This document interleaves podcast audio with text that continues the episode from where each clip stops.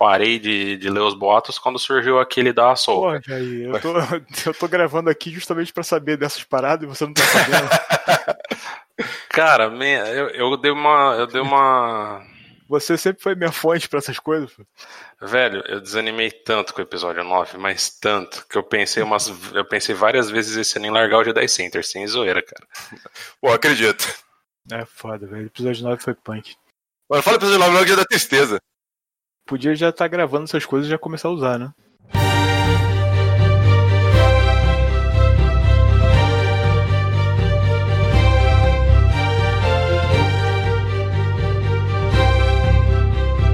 Bom dia, boa tarde, boa noite. Bem-vindos a mais um Sozinho Actor. E hoje eu não tô sozinho, hoje eu tô com um pouco mais de gente. Aqui eu tenho comigo o Sharp Walker. Se apresenta fazendo um favor, Sharp.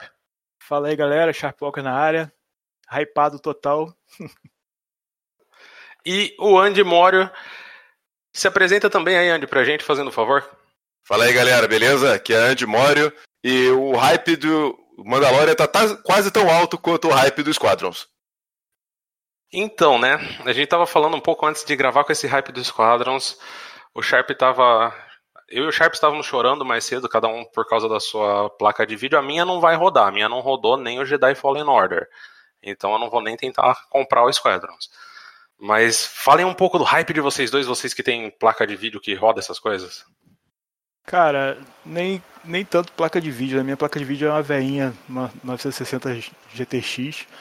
Mas o lance realmente é que eu conheci o, o Andy por causa de, dos jogos de Star Wars, né? Por causa de X-Wing Alliance, os jogos de simulação de espaço. E faz muito tempo que a gente queria um jogo de simulação de novo que, que a gente pudesse jogar, né? A gente, a gente se encontrou na internet lá em, no início dos anos 2000. em Internet ainda a carvão. Discada.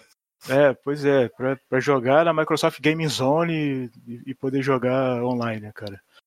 Então, Aí naquela época já divertia a gente pra caramba jogar o X-Wing Alliance, aquelas missões é. do. com um modo história bacana, uma, uma simulação, entre aspas, de naves de Star Wars, era muito bom, né?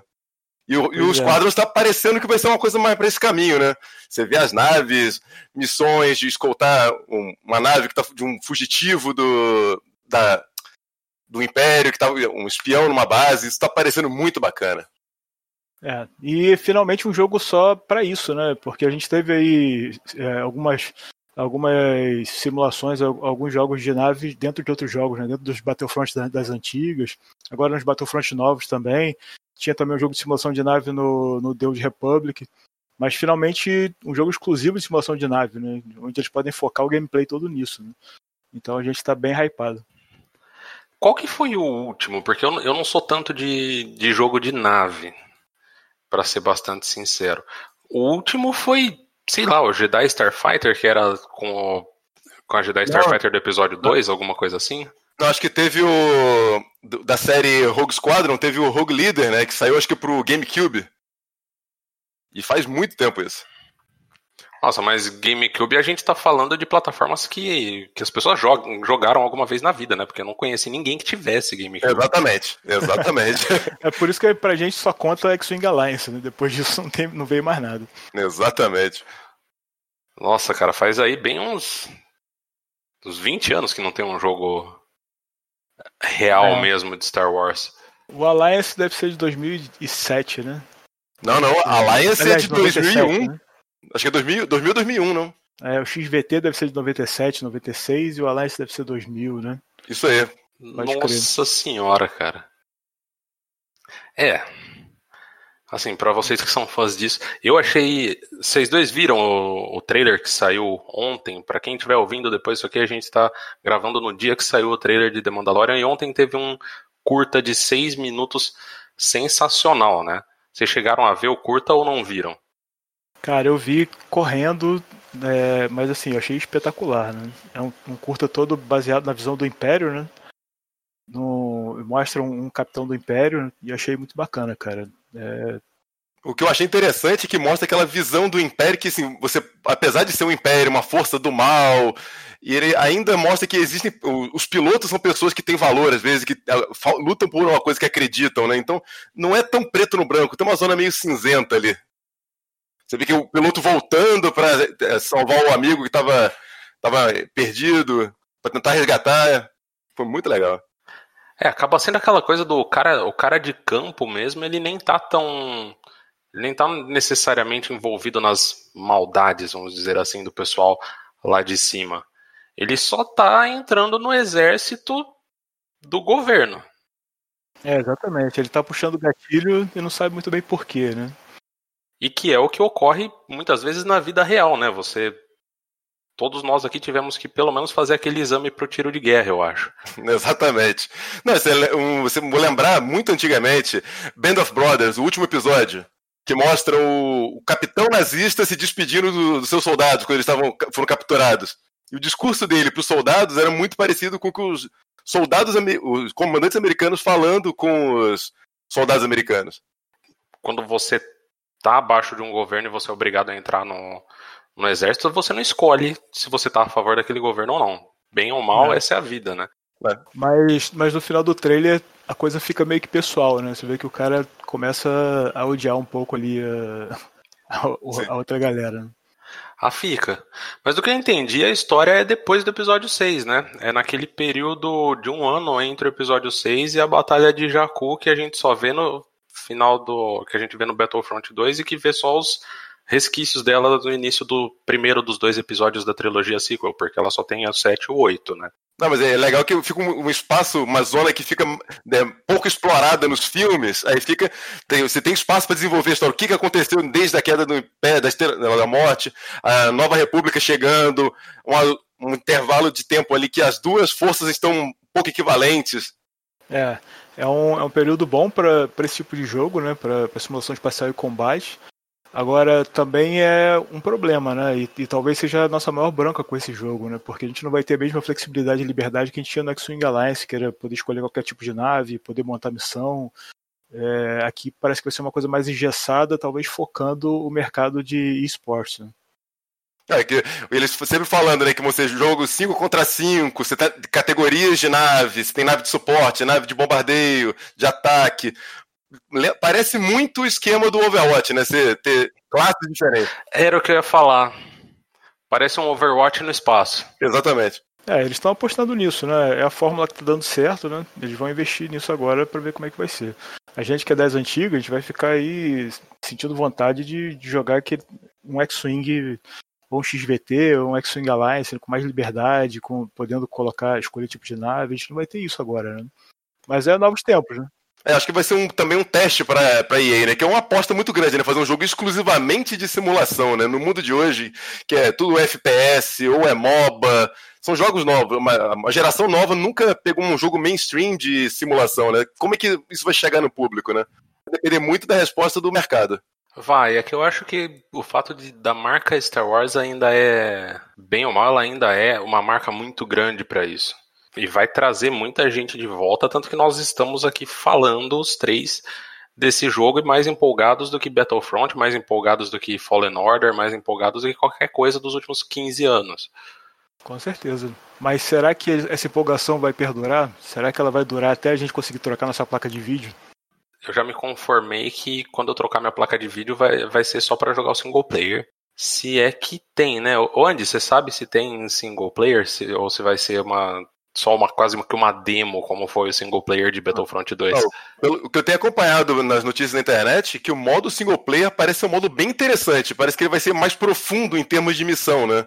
Tem um, um vídeo que eu vi no, no, no, que eles deram como exemplo, que mostra um exemplo de uma missão do Império, que um piloto ele é, um, vai ter um, tem um espião imperial numa base rebelde.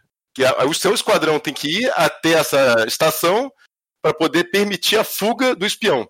Ó, oh, bacana. É que ele vai ter que vai ter que escolher. É, assim, aí mostra o briefing da missão, que é assim, o espião quer fugir, você tem que desabilitar as armas da estação espacial.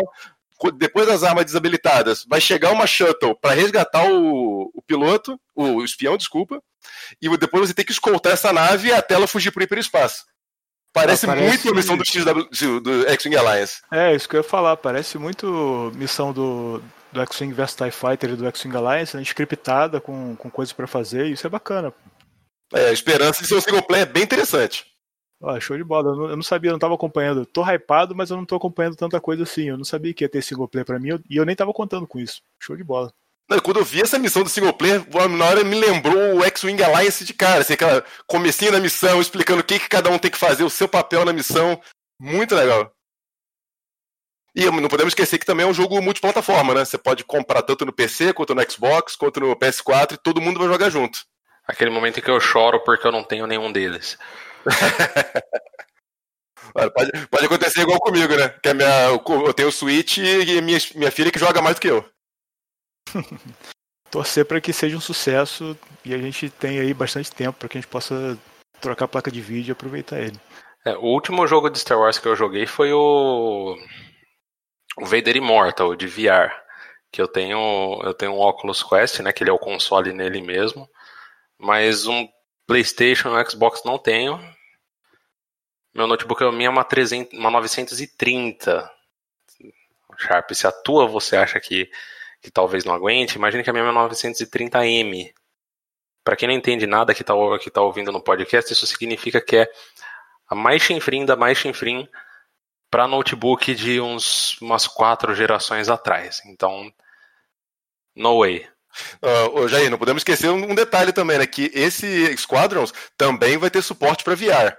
Cara, eu tô, eu tô louco pra. Só que ele não vai sair é, dire... só para VR, porque o que eu tenho ele é um console. Sim, sim. Você não precisa conectar ele no PC. Tem um acessório que dá para você conectar no PC e ele servir como como VR do PC também. Só que aí depende, de, depende da placa de vídeo, né? Sim, Cara, sim. Eu, tô, eu tô louco, mesmo que eu demore a hora que eu comprar, eu tô louco para simplesmente sentar na cadeira, conectar o meu óculos e ficar jogando como se eu fosse, como se eu estivesse dentro de um cockpit de uma, de uma X-Wing. Acho que isso vai ser o grande diferencial, né, cara? Se, se funcionar, vai ser fantástico. Né? Aí também vai ter suporte para manche, né? Isso é importante, né? Que é um óculos VR com o manche, você vai estar literalmente imerso dentro da X-Wing. Ou do TIE Fighter. O Vader Immortal ele é uma história, né? E você começa como um, um smuggler, tipo Han Solo, sobrevoando. Você tá no hiperespaço e eles te tiram. Uh, passa um Star Destroyer, te tira do hiperespaço em cima de Mustafar e, cara, você tá dentro do cockpit, você tá vendo aquele Star Destroyer passando em cima de você. É uma coisa assim, aquele treco monstruoso. É, é uma experiência assim sensacional. É, é fora de. Eu não tenho nem como descrever a primeira vez que você tem uma, uma experiência dessas, de você estar tá imerso ali no VR e você tá dentro de uma nave e você tá vendo aquela aquele puta daquele Star Destroyer passando em cima, e eu imagino que estar no cockpit de um TIE Fighter ou do Max Wing deve ser muito foda. É, você correr uma lágrima do, do rosto, né, quando você estiver no X-Wing. Puta, totalmente. Totalmente. Falando, em, falando nisso, é, vamos já puxar o gancho. X-Wings, aquela já pular pro meio do trailer de The Mandalorian, porque senão a gente fica uma hora aqui falando do videogame. E aquelas, aquela cena das X-Wings, vocês acham depois a gente volta no começo do trailer, mas eu quero falar daquela cena, já que a gente tá hypado de nave. Vocês acham que são duas X-Wings seguindo a Razor Crest ou vocês acham que elas estão. É, como é que fala? Não ajudando, elas estão escoltando a Razor Crest? Então, cara, é, o trailer tem uma série de pegadinhas aí, né? As X-Wings elas aparecem acompanhando a Razor Crest e travando as asas em posição de combate. Né? Então dá aquela ideia de que será que vai começar uma perseguição?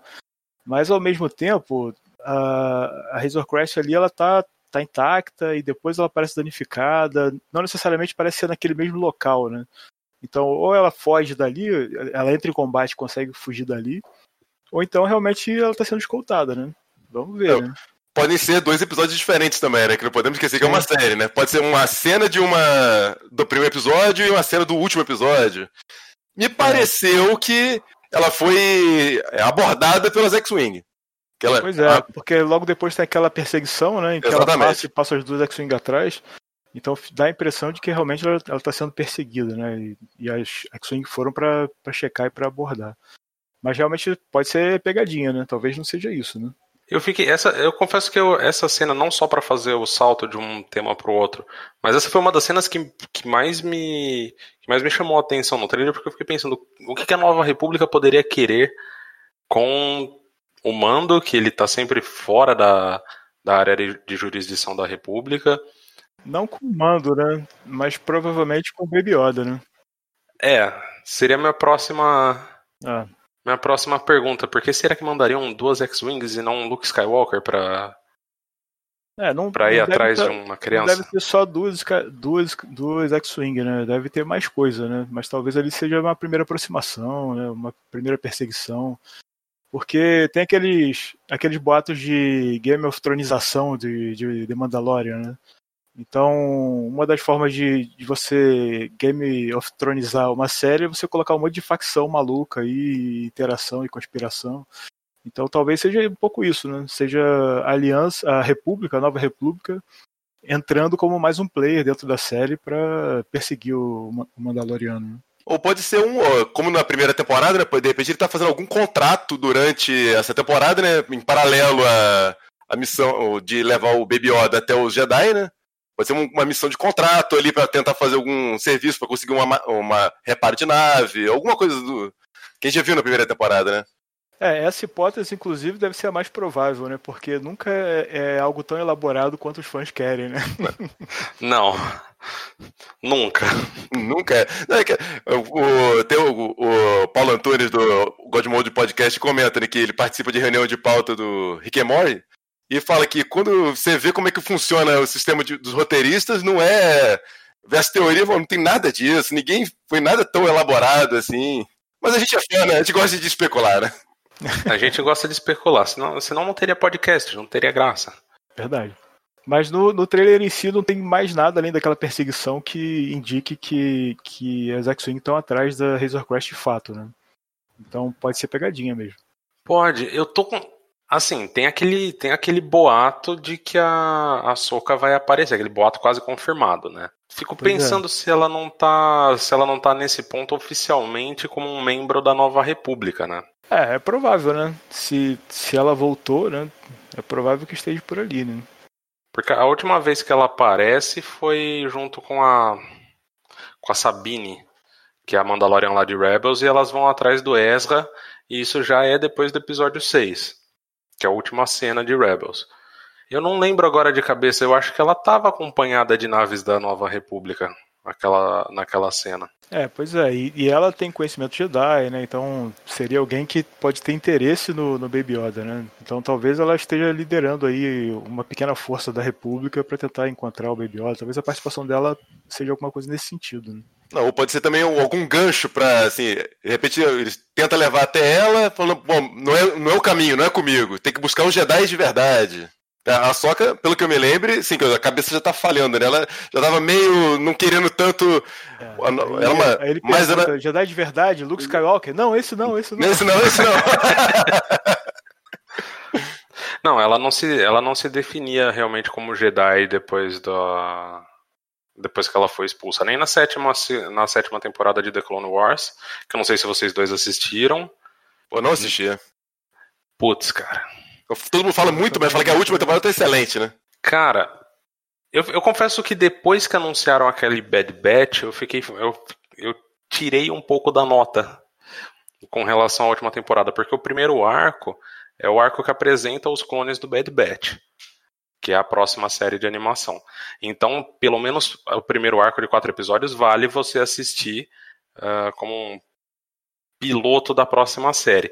E aí eu fiquei meio. Eu confesso que eu fiquei meio puto, porque eu falei, caralho, gastaram quatro episódios de uma temporada de 12 para fazer um piloto de outra série. Mas beleza, os episódios são, são legais. É. E aí depois são oito episódios da Ahsoka.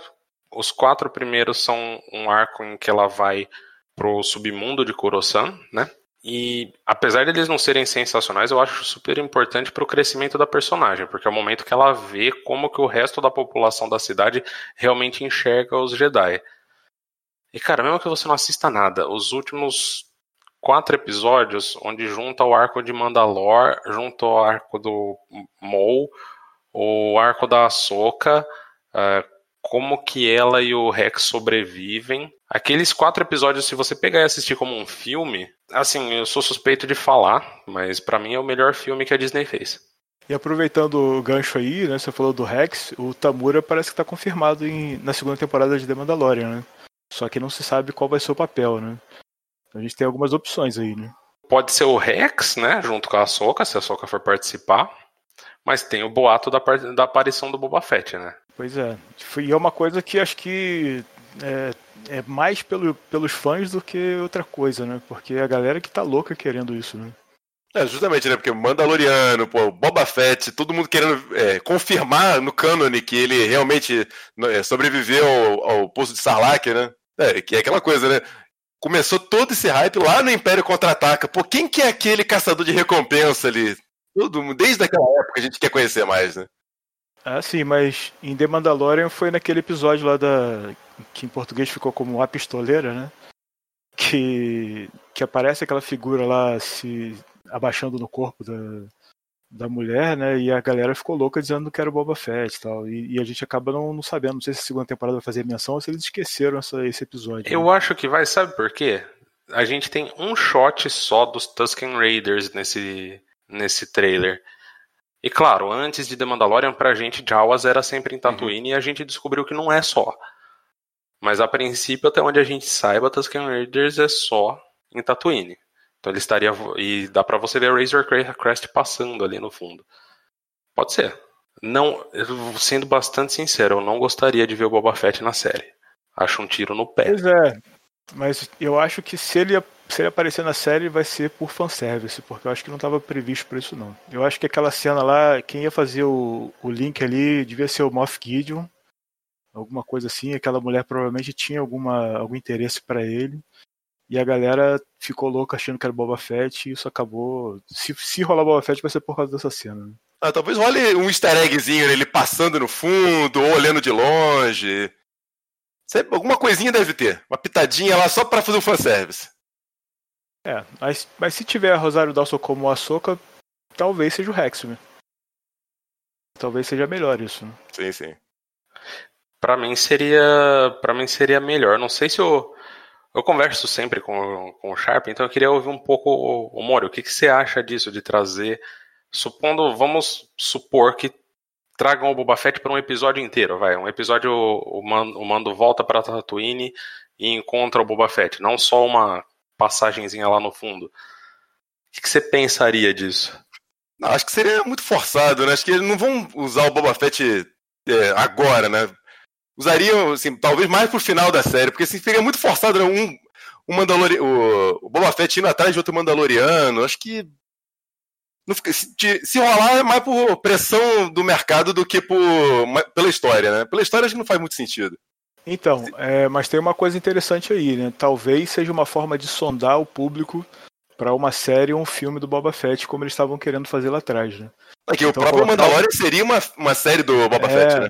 Pois é. Então talvez colocar uma aparição do Boba Fett agora seja para ver, testar a temperatura da água e ver, pô, se a gente voltar atrás e, e viabilizar o filme do Boba Fett, talvez faça sucesso. Talvez seja uma jogada estratégica da Disney para isso. Né? É possível, é possível. Não, a gente sabe que a Disney faz todas as pesquisas de mercado, vai e volta na história, joga um pouquinho ali, dá uma burrada lá, mas burrada grande também, né? É. Eu sou, eu sou obrigado a perguntar, cara, porque a gente tava conversando antes da gravação e eu falei que eu, assim, eu abomino o episódio 9. Eu, eu nunca entendia. Eu comecei a assistir Star Wars com o episódio 1 em 99. Eu nunca entendia os fãs velhos que, que detestavam o episódio 1, 2 e 3 até eu entrar, subir o letreiro e The Emperor Lives. Aí eu falei, pronto, agora eu entendi essas pessoas que eu não entendi por, por 20 anos. Não é? É um desrespeito, né? Pô, eu, eu, sim, eu tive essa sensação com a risada do Palpatine no trailer. Eu falei, hum, I have a bad feeling about this. Cara, eu ainda tava assim no trailer, porque eu, eu juro que eu acho que seria um, um, plot, um plot legal se fosse eles impedindo ele de retornar. Porque eu, eu tenho um problema. O meu maior ah, problema. Cara. É, seria melhor, realmente. Já que é para trazer vamos fazer assim, já que é para forçar no fanservice, o meu maior problema com, com todo o Palpatine voltar, nem é porque o, o Ian Mac, eu detesto falar o nome desse ator, cara, o Ian McDiarmid. Ele é um puta de um ator, cara. Ele, não dá para falar que a atuação dele foi ruim. A atuação dele como Palpatine foi sensacional. Dentro do que ele poderia fazer, né? Sim. O roteiro não ajudou, né? O roteiro, o roteiro não ajudou de jeito nenhum. Mas eu tenho, eu tenho para mim aquela coisa. Eu tô te perguntando também para não dar bola fora, né? Ficar falando, falando mal do, do, episódio 9 durante o podcast inteiro e eu. E você acha que é melhor que o Império, que o Império contra-ataca, vai saber.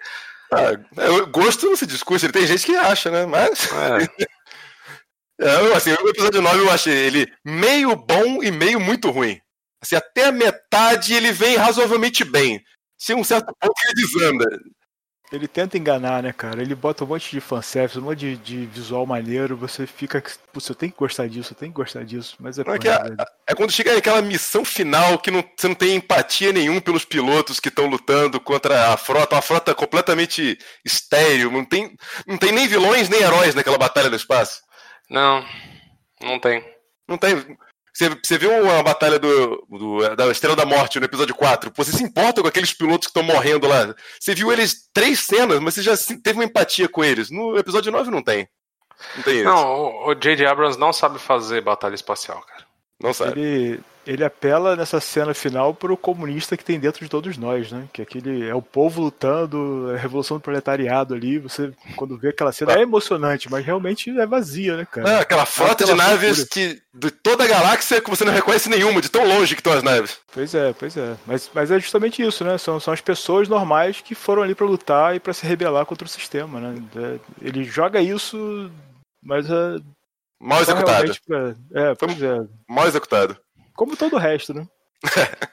é, o, o, meu maior problema, eu acho que todo o resto eu conseguiria engolir razoavelmente e pensar, ok, tá bom, isso daqui poderia ser um ataque dos clones que o Marcelo não me escute, porque ele é o, porque o Marcelo é outro cara da equipe do Jedi Center que o Ataque dos Clones é o preferido dele das prequels. E é o meu também, e eu ah, acho ah, que não caralho, era o Marcelo, outro eu acho, que ele, eu acho que ele mudou de ideia recentemente. Eu até ia Eu acho também que ele mudou de ideia recentemente. Não, é, não era, eu, eu, sempre eu era considerado maluco que achava que era o melhor Você, da, é, não, é verdade, é verdade, cara. Você que era o maluco original. Pois é, eu não sei. Quando eu vi aquele artigo, eu olhei e falei, cara, eu tenho certeza que não era. Mas enfim, deixa o cara. Você que está escutando o podcast, vai lá pro Jedi Center e vai ler por que, que o Marcelo acha Ataque dos Clones melhor que The Phantom Menace e Revenge of the Sith. Mas enfim, todo o resto eu achava que poderia encaixar no meu gosto pessoal como um pseudo Ataque dos Clones, vai? Que para mim é o pior das prequels. É, existe, não é maravilhoso, mas tá lá e dá pra assistir, né? Ok, né? Passou, né? O meu, é, o meu maior problema, de todos os problemas, o meu maior problema é simplesmente o Palpatine estar vivo. Porque você pode pegar. Eu sou mais rato de cânone do que o Sharp, mas você pode pegar. Nos livros, a Disney tem toda uma. Né, um twist ali no que, que é ser o escolhido e não sei o que. E ainda tem o, a gravação da voz do Hayden Christensen falando no final para Ray: traga o equilíbrio à força como eu fiz uma vez, mas não faz o menor sentido, porque se o Palpatine tá, tá vivo, você nunca trouxe o equilíbrio em no momento inicial. E a fala do Obi-Wan, cara, só tem uma fala nos seis primeiros filmes que define o que é ser o escolhido.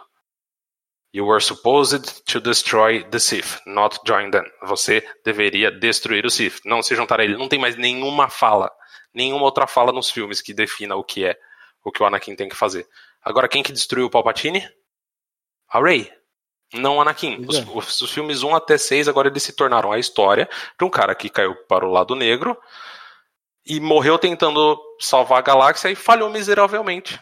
Exatamente. Ele conseguiu salvar o filho dele, mas ele falhou miseravelmente em todo o resto.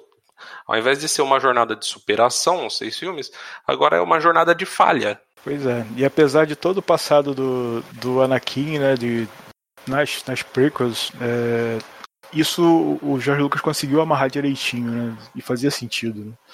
Mas o JJ, ele, ele não entendeu e quis fazer melhor, né? Acho que a maior, maior diferença da trilogia da prequel e das sequências é que as prequels, acho que elas foram melhorando, que o George Lucas foi acertando o tom dele. Quando chegou no episódio 3 pum, e casou com a, a, a queda do Anakin, o surgimento de Darth Vader, todo aquele hype e leva pro episódio 4. Ficou muito legal. E a, a trilogia, a sequel, ela começou com um hype imitando o episódio 4, que é, foi legal, que pegou os fãs antigos de despreparados, né? Pegou no nosso coração de toda. Rever Millennium Falcon, rever o Han Solo, rever o Luke. Aí ele desconstruiu isso no episódio 8 com um Luke que a gente imaginava ser um, um, um novo Yoda como um, um Jedi caído, um Jedi sem esperança, e chega no episódio 9 e eles não tinham absolutamente nada para construir a história. E não, não conseguiram fechar um arco. Foi se distanciando da trilogia clássica e cada vez pior. Exatamente. Cara, eu juro por Deus, eu me recusei a completar a minha coleção. Para mim, Star Wars vai do 1 até o 8. E não tem. Tem o vazio ali. Para mim, não fizeram. Uma dica para quem for fazer cosplay que estiver escutando isso daqui: esperem a trilogia acabar antes de escolher o personagem favorito, tá? Pô, mas eu lembro, cara. Não, cara, mas na sua cronologia pessoal, o Kylo Ren é um cara, um personagem foda, cara. Não, na minha cronologia eu sou o Imperador da Galáxia, cara. Não, mas o Kylo Ren, é, o Kylo Ren no episódio 7, antes dele tirar a máscara, quando ele tem aquele ataque de fúria, destruindo o painel dos Destroyer lá, que eles perderam a, o, a, a Rey e o, e o Finn, e ele pega o, o agente imperial lá pelo, da primeira ordem, perdão, pelo, pelo pescoço, aquilo ali foi muito um vilão foda, violento. Quando ele tira a máscara, é um molequinho, um menininho. Ah, Cara, eu não tenho tanto problema com ele ser com ele ser menininho, que eu, eu acho que ele é bem. Não, eu achei legal, eu achei legal. E é aquilo lá é, deixou de ser só uma cópia do Vader e passou a ser uma coisa própria, né? Isso. E eu, eu particularmente, eu sei que o episódio 8 é muito ame ou odeia, né? Mas eu acho a, ele matar o Snoke no final do episódio 8 uma coisa sensacional. É, Aquilo muito inesperado. É, e aí você você entrega um cara que faz o que o Vader nunca conseguiu fazer. É, e ele se torna o grande vilão da história, né? O episódio 8 entrega o, o grande vilão que deveria ser o epi pro episódio 9, né? E que foi totalmente jogado de escanteio, né, cara? Exatamente. Eu que tinha um potencial de ser um baita vilão pro episódio 9. Não, ele vai atrás do do Palpatine. O Palpatine está vivo. Poxa, perderam a oportunidade de fazer um baita filme. Pois é. Não, e, e sem falar que ele aceita ser aprendiz do Palpatine logo nos primeiros cinco minutos, né? Exatamente. Ele vai atrás do, do Holocron para conseguir encontrar o Papatini e. Não, agora vou te, se você for lá, vou te dar uma frota. Poxa. Era pra, era pra ter tentado destruir o Papatini naquela cena. Sabe, sabe, pra mim, esse pedaço nunca fez muito sentido, porque eu penso, porra, eu. Eu no lugar do Kylo Ren, eu já sou o Imperador da Galáxia. Eu, o título é líder supremo, mas dá na mesma. É a mesma merda. Eu já sou imperador da galáxia, eu já tenho a maior frota da galáxia, para que, que eu preciso de outra? Exatamente. Que tá presa num planeta embaixo do gelo e que precisa de uma antena para sair que só tem uma antena. Tem uma antena. Cabia uma estrela da morte em cada um dos 100 mil Star Destroyers, mas antena era só um que tinha. É, é muito roteiro furado, né? Pô, eles queriam fazer uma, uma ameaça maior do que a Starkiller Base. Aí trouxeram uma frota de 10 mil naves. Poxa, tinha é, uma coisa e... mais inteligente para inventar? E a gente tem que a gente tem que torcer para a Disney não tentar melhorar isso com The Mandalorian, né? Isso era até uma coisa que a gente estava discutindo então... no grupo dos velhacos de, de, de jogos Star Wars das antigas aí.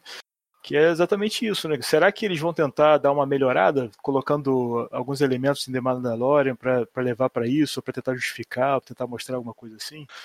É, a impressão que é eu risco. tenho. A impressão que eu tenho é que eles não vão tentar fazer uma. Como posso dizer? É, remendar as coisas. Acho que eles vão passar. Eles não vão chegar no episódio 7, no, no The Mandalorian. Assim, que acaba. que os filmes acabam sendo uma grande restrição à série, que eles não podem inovar muito, porque a restrição é, não pode ser nada mais poderoso do que a primeira ordem. Ninguém pode ser mais poderoso que o Kylo Ren. Eles ficam sempre aquele limitezinho de o que, que eu posso fazer nesse espaço. Sim, na verdade, assim, eu tenho um pouco de medo de ter elementos disso na, nessa temporada, porque essa temporada foi gravada no ano passado. Ela foi gravada antes da Disney ter noção do que seria a resposta dos fãs ao episódio 9. Que do que eu percebo, teve também, assim como o 8 e o 9, muito ame ou odeie. Embora eu confesso que eu tenho a impressão que o 9 teve menos ame do que o 8. E aí tem uma imagem que até o Sharp me mandou hoje no, no WhatsApp de uma. Ah, é uma outra luta, antiga lutadora de MMA atriz. Acho que é Sasha é. Banks o nome dela, não? Né? Nome a Sasha assim. Banks, e hoje foi confirmado que ela era ela porque ela estava retweetando o, o trailer. E aparece ela com todo o capuzinho, né? De claramente usuário da força do lado negro. Ali, olhando pro Baby Yoda. Aquela, aquela que tá no fundo do. de uma cena que vai passando as pessoas e ela desaparece. É, e essa é. cena é uma das cenas que eu. Não essa cena exatamente, mas um pouco antes, foi uma das coisas que eu gostei mais de ver. Que é uma cena que abre mostrando uma espécie de porto. Com vários quarrens, né? Vários. É, aqueles aquelas espécies que aquela espécie que é, lua, né, que coabitam e, e, é bacana você finalmente ver isso, né? Ver, ver outras espécies ali tranquilo trabalhando, né? Então você vê o mando entrando no porto, os quares naquele porto ali, você vê que a cena é, mostra essa figura no canto e passam alguns quares na frente, né? Então você vê que aquilo aconteceu realmente ali naquele porto, né? E vemos Agora, finalmente é... um, um, barco em Star Wars. Não é só é, nave espacial, é. tem barco e faz, e faz a ligação com a cena do trailer que logo depois aparece um barco, né? Exatamente. Agora, é interessante que nessa cena que mostra essa figura, tem um close no Baby Yoda, como se o Baby Yoda estivesse olhando para ela, mas se você reparar bem, o Baby Yoda não tá ali naquele take do porto, né? O Mandaloriano entra no porto sozinho e o Baby Yoda não tá com ele. E depois quando mostra, dá um close nela e volta pro Mandaloriano e pro Baby Yoda, se você vê o fundo, não faz parte. O fundo ali parece mais com a cena deles no barco, que é uma cena que tem mais mais pra frente. Então eles fizeram uma, um corte ali para dar uma enganada, né? Como tipo o Mandaloriano e o Baby Yoda sacando a, a, mulher olhando ali. E depois eles olham de novo e ela sumiu, né? E na verdade não, a continuidade não é exatamente essa, né? É aquelas coisas de trailer para enganar a gente, para tentar criar teorias maravilhosas. Não, não é bem isso. Cara, você prestou é, atenção, é, hein, velho? Mas, Cara, eu, eu tô hypado, velho. Esse trailer me deixou hypado. eu fiquei olhando esses detalhes, tipo, eu fiquei vendo onde que o Mandaloriano aparecia de foguetinho nas costas, onde que ele tava sem o foguetinho, para tentar montar um timeline aí e saber mais ou menos como é que as coisas aconteceram. Putz. E o que, que, você imagina desse timeline, então? Ou, ou é melhor. Assim, quer, vamos, vamos começar do começo do trailer, que a gente tá viajando no meio do trailer, culpa minha. Vamos voltar no começo do trailer? Bora, bora. Bora, bora. O trailer começa com uma, um planeta ou uma lua, né? Mas logo depois aparece um outro, um outro planeta à frente. Então provavelmente aquilo é uma lua, né? Pô, me pareceu. Frente... Me pareceu o Endor, hein? Endor, desculpa, perdão, perdão, perdão, não Endor. Me pareceu Yavin. Então, eu, eu pensei, eu pensei em. É um gigante gasoso passando, chegando uma lua, falou, pô, e lembra do Templo Jedi em Yavin, né? Que é uma coisa bem cânone de Star Wars já, né? Uhum. Fazer uma, uma pista. por causa do mar, né? Por causa do porto e tal, mas não, não parece que é, é, faz parte. Pelo que eu olhei do trailer, a, aparece essa lua e o planeta afunda, o planeta meio azulado, e aí você vê a Razor Crash vindo danificada. Você vê que a porta traseira dela tá aberta, porta traseira ela tá, tá, soltando faísca e tal, e, e tá meio que voando, oscilando, né? E, e se você for ver no trailer depois, ela parece a, a, a, a Razor Crest aparece caída no chão com aquela cena que tá o Baby Yoda na neve e o Mandaloriano agacha atrás do, do Baby Yoda. Então, aparentemente a Razor, a Razor Crest caiu num planeta gelado. Né? Então, provavelmente é isso. Né? Ela estava ali, aquele, o planeta que aparece na frente é um planeta gelado, e ali é a cena que ela vai e vai cair naquele planeta. Né? Porque me pareceu, me pareceu um, um, um pouco azul, de, de, azul ali, parece é, eu fiquei mais com cara de tipo, uma pseudoterra, ou como é que chamava o planeta onde a Mascanata tinha o, o castelo, que você via também, que tinha continentes e tinha, e tinha mar? Eu não fiquei com a impressão de ser um planeta gelado aquele lá não, Sharp. É o planeta da Mascanata, não tem a menor é, ideia o planeta nome. da Mascanata. Também não. Mas é aquela coisa, né?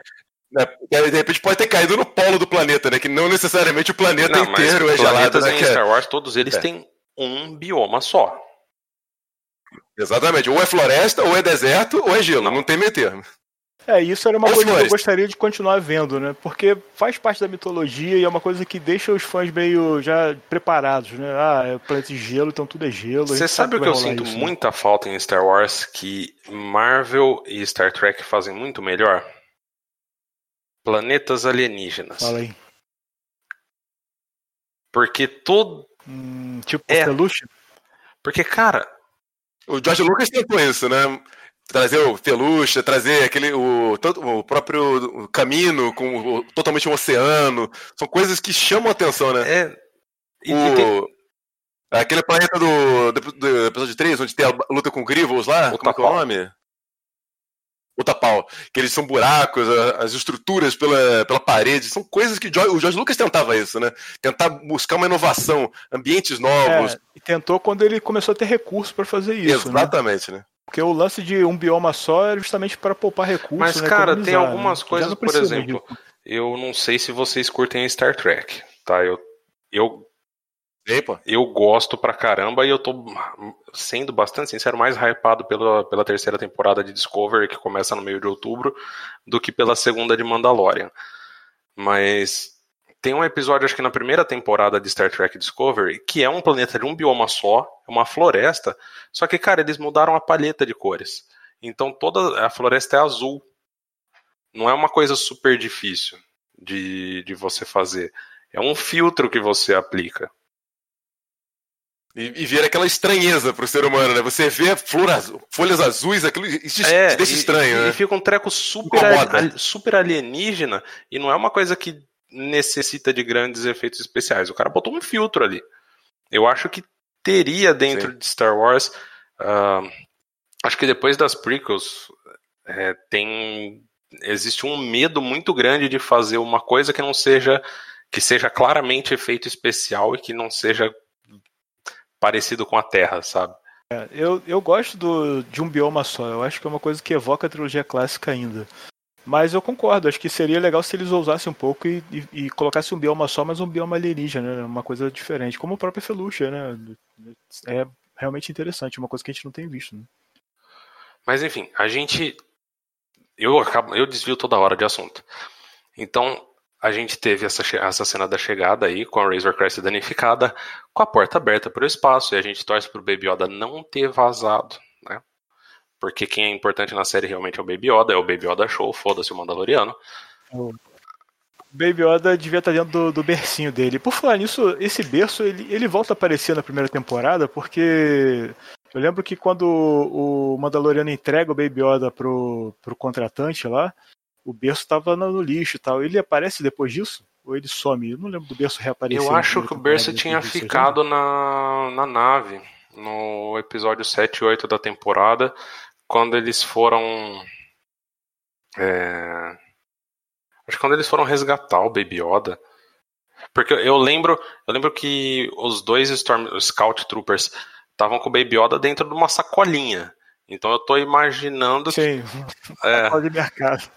eu tava imaginando que ficou na, na Razor Crest, do mesmo jeito que aquele rifle que desapareceu depois do episódio 4, né? Então, mas é, é porque quando ele entrega o, o, o Baby Yoda pro, pro contratante e depois ele vai buscar, ele vê o berço numa É lixeira. verdade. Será que ele voltou na lixeira, pegou o berço e levou pra nave? Isso não, não mostra. E eu não lembro de ver o berço depois da primeira temporada de novo. E na segunda eles voltaram com o berço com força total, né?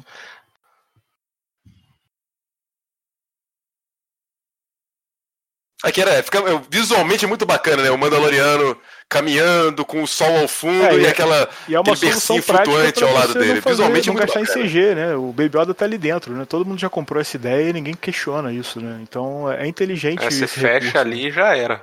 né? Exato. Sim, A gente sabe que tá ali dentro, não precisa mostrar toda hora. É, e o Baby Yoda ele volta a aparecer logo, acho que na, logo na primeira cena com o Baby Yoda caminhando junto com o Mando. Do lado, indo pra uma cidade ao fundo. E depois eu tava observando nas outras cenas. ah, eu acho que é a mesma cidade onde tem o ringue de, de MMA lá. Né, o ringue de boxe, sei lá do que, que é que os, que os caras estavam lutando. Que aparece É. os gamorreanos combatendo com machado, né? Essa cena também é, é muito visual boa, né? Pra, pra quem é fã, ver, ver esse tipo de cena é muito bacana, cara. É uma coisa que a gente não viu na trilogia clássica, assim, além das cenas de cantina, né? Mas a gente não viu muito. Nas prequels também tiveram algumas cenas de- que mostram um pouco a ambientação, né? O mundo em si. Mas é uma coisa que, que a gente gosta, né? E finalmente a gente tem mais, mais disso, né? E espero que essa temporada 2 traga mais disso também. O que eu achei muito bacana mesmo é o próprio visual da cidade, né? Parece um clima de submundo, né? Aquelas luzes é, esparsas, é. becos escuros, onde, local de crime, onde que vai, pode ser assaltado a qualquer momento. Muito bacana. Pós com lâmpada de vapor de sódio, né, cara? Os muros pichados. Exatamente. Muro pichado, parece, parece muro pichado, muito bacana. E você vê que tem prédios altos, que tem uma, uma classe mais elevada na cidade, com certeza. Ficou muito bacana. É, essa cena ela, ela, ela, aparece logo depois que aparece o logo da Lucasfilm, né? E a gente tem uma. Na trilha sonora tem uma, uma vocalização ali de fônica, né? Que é aquele canto meio mongol, né? Aquela vocalização grutural. E aí começa o voice-over da, da armeira, é, repetindo a fala dela do último episódio da, da primeira temporada, né? Sobre o, o, destino do Baby Yoda, né? O que, que o, o Mando tem que fazer com o Baby Yoda. Né?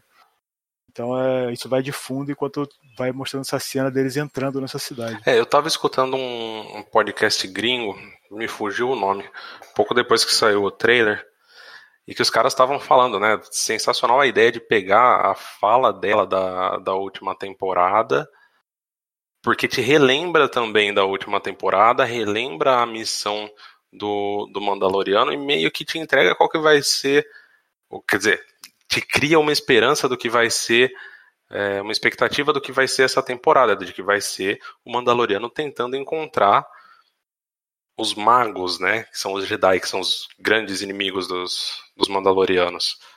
Eu ainda tenho alguns problemas de cânone com isso, mas eu tô esperando para ver como é que os caras vão solucionar. É. Eu achei muito bacana mesmo assim, trazer a voz de volta, te coloca no clima, assim, que você ficou praticamente um ano sem ver a série, né? Vem te trazendo tudo, você lembrando a missão de levar, e mostrando também aquele lado, do, essa fala da, da, da Mandaloriana, que os Jedi, para a grande maioria da galáxia, não passam de um mitos, feiticeiros.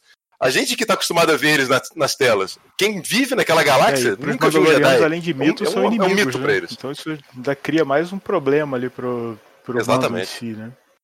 É, o meu único problema com isso, e isso não é da, dessa temporada, é um problema com essa fala na primeira temporada. Foi justamente o, fa é justamente o fato da, da armeira explicar como se o Mando não soubesse disso. E aí a gente não tá há tanto tempo assim das, das Clone Wars. Uh, a gente teve toda a invasão de Mandalore, a gente teve lutas com Jedi em Mandalore, a gente teve o, o Maul como, como o Mandalore, né, como regente do, do planeta, e a gente vê a cena na mesma temporada do, do Mandaloriano, do Din Djarin, sendo resgatado justamente por Mandalorianos do Death Watch, que é justamente o grupo que seguiu o Maul. E que é justamente o grupo que tinha o Darksaber. Então é um grupo que estava ali todo colocado dentro da, Estava é, tá, envolvido é, dentro desse completamente contexto, envolvido né? dentro desse contexto. Não era um, não era um grupo de Mandalorianos que estava numa colônia fora do planeta e não sei o que. Eles estavam ali lutando pelo, pelo poder em Mandalor. Não tem como o Din Djarin, sendo resgatado no meio das Clone Wars, não saber que existiam Jedi. É, mas eu tô, eu confesso que eu tô fazendo assim uma. É, exatamente. Tô escolhendo ignorar isso porque a série tá boa. É, acho que é, é, isso não incomoda tanto assim, né? É, a gente não sabe exatamente. E isso é até uma coisa que eu gostaria mais de ver nessa temporada, um desenvolvimento maior do personagem do Mandaloriano, antes até de jogar ele nessa, nessa conspiração e, ele lutando contra outras facções. Eu acho que a gente precisava ver o personagem crescendo mais, sendo mais desenvolvido, mostrando mais um pouco do passado dele, como que ele, ele lidou e qual foi a experiência dele durante esse período. Né? É uma coisa que, que não, não rolou muito ainda. Né? É, eu estou bastante ansioso de ter alguns alguns flashbacks nesse sentido, mais flashbacks que a gente possa ver o período das prequels. Que se teve uma coisa que eu, que eu adorei na primeira temporada foi revisitar pequenos detalhezinhos das, das prequels, esses flashbacks com os, com os Super Battle Droids lutando contra os Mandalorianos na época das Clone Wars. Uh, você ter os, o episódio lá em Tatooine, você ter os Pit Droids trabalhando junto com a, com a moça lá no, no Espaço Porto. Claro que são detalhes pequenos, e até mesmo o episódio em que o Mandaloriano invade uma prisão da, da República junto com outros uh, com outros Bounty Hunters, onde você vê o que é a evolução dos Battle Droids, né? Porque são droids de segurança ali. É, e agora é serviço da República, né? É. E esse episódio é interessante que a galera não gosta, né? E eu gostei muito desse episódio, cara. É um episódio de, de, de golpe, né? De, de assalto, e, e eu acho muito bom, cara. Eu acho o episódio muito bom. Eu acho ele desnecessário, eu acho ele um filler, mas eu acho ele um é, bom filler. Como 50% ou mais do, é, da primeira temporada de Mandalorian. Eu também achei, né? eu também achei um filler. Não, engraçado que esse episódio ele fica muito parecido que é aquele mesmo corredor da prisão que você vê que filmou de vários ângulos ele. Lembra muito série de Star Trek antiga, né? Sim, sim. Sim, eu, totalmente. Eu acho que ele acerta nisso, né, cara? Eu, eu acho ele muito bom, de fato. Eu, eu gosto desse tipo de, de, de coisa. É lógico, na série inteira, se fosse só isso, ia ser um saco, né? Mas como um episódio filler e, e, e para dar mais uma experiência pro personagem, eu achei excelente. É, os pit droids lá que aparecem em Tatooine são fantásticos, né? Traz aquele sentimento do episódio 1 lá, as coisas boas do episódio é, 1, né? Você é falou isso da primeira temporada ser filler. Se você observar, os dois que todo mundo acha que são filler são os dois únicos que não são escritos pelo John Favreau. Que é o 5, que é do Dave Filoni, que é o de Tatooine, e esse que é o sexto, que eu não vou lembrar agora o nome do autor. Mas para mim é claramente uma coisa, uma coisa assim, o, o Favreau chegou com o arco da temporada pronto e alguém falou: não, seis episódios não dá, não posso lançar o Disney Plus com uma série de seis episódios. A gente faz mais dois. Pra garantir dois meses de assinatura do Disney Plus, pelo menos. Exatamente. Eu tenho certeza que foi isso aí. Mas a, apesar disso, são episódios bons, acho que com, com uma história legal que você quer acompanhar e quer ver o que vai acontecer e que desenvolve um pouco a relação do Mandaloriano com o Baby Yoda, né? A preocupação dele. Sim. Então acho que é. Cara, não, não me incomoda, cara. Eu acho. Eu acho Sim, tem os pontos positivos, tem ponto positivo. Um que eu vejo a galera reclamar é o quarto, que é aquele no. Aquele que tem o ATST. Sim, o ATST. Sim. Eu gosto desse episódio também. Eu adoro esse episódio, cara. Pô, eu gostei eu pra caramba. Muito bom. Gostei pra caramba. E eu vi muita gente reclamando quando saiu. Ele tem problemas mas é um episódio muito bom, assim. Tem problemas de, de estratégia e tal, de, de motivações. Mas se você não, não se preocupar muito com isso, é um episódio muito divertido, muito bom. É, mostrando que é, todo aquele maquinário do Império, né, aquilo pode ser reaproveitado pelas populações locais, pelas milícias locais, e um, um, e um ATST. Para uma milícia, é uma super arma de combate, né? E você se, é, enfrentar essa arma é uma coisa extremamente complexa. Não é um, um, um, sabre de luz que você vai lá e corta as duas pernas e ele cai. Não, você vai lutar com poucas armas, com poucos recursos. Achei muito legal. É, é um ícone, né? E, e voltando pro trailer, a gente logo depois dessa cena a gente vê um outro ícone no trailer que é o, o, o Tusken Raider montado num banta no deserto e a Razor Crest passando lá, lá no, no, céu, né, cara? Pô, esse, esse daquele quentinho no coração quando você vê, né? Lembra lá do episódio 4. Pois é, né, cara? Essa cena é muito boa, assim, e ela tá no trailer também, é, é muito importante, né, pra fazer essa ligação e trazer o hype, né? É mais uma cena que, que me trouxe, que me fez acreditar que essa temporada vai ser foda. Gente, eu foi para mim foi a cena que eu menos me interessei no trailer.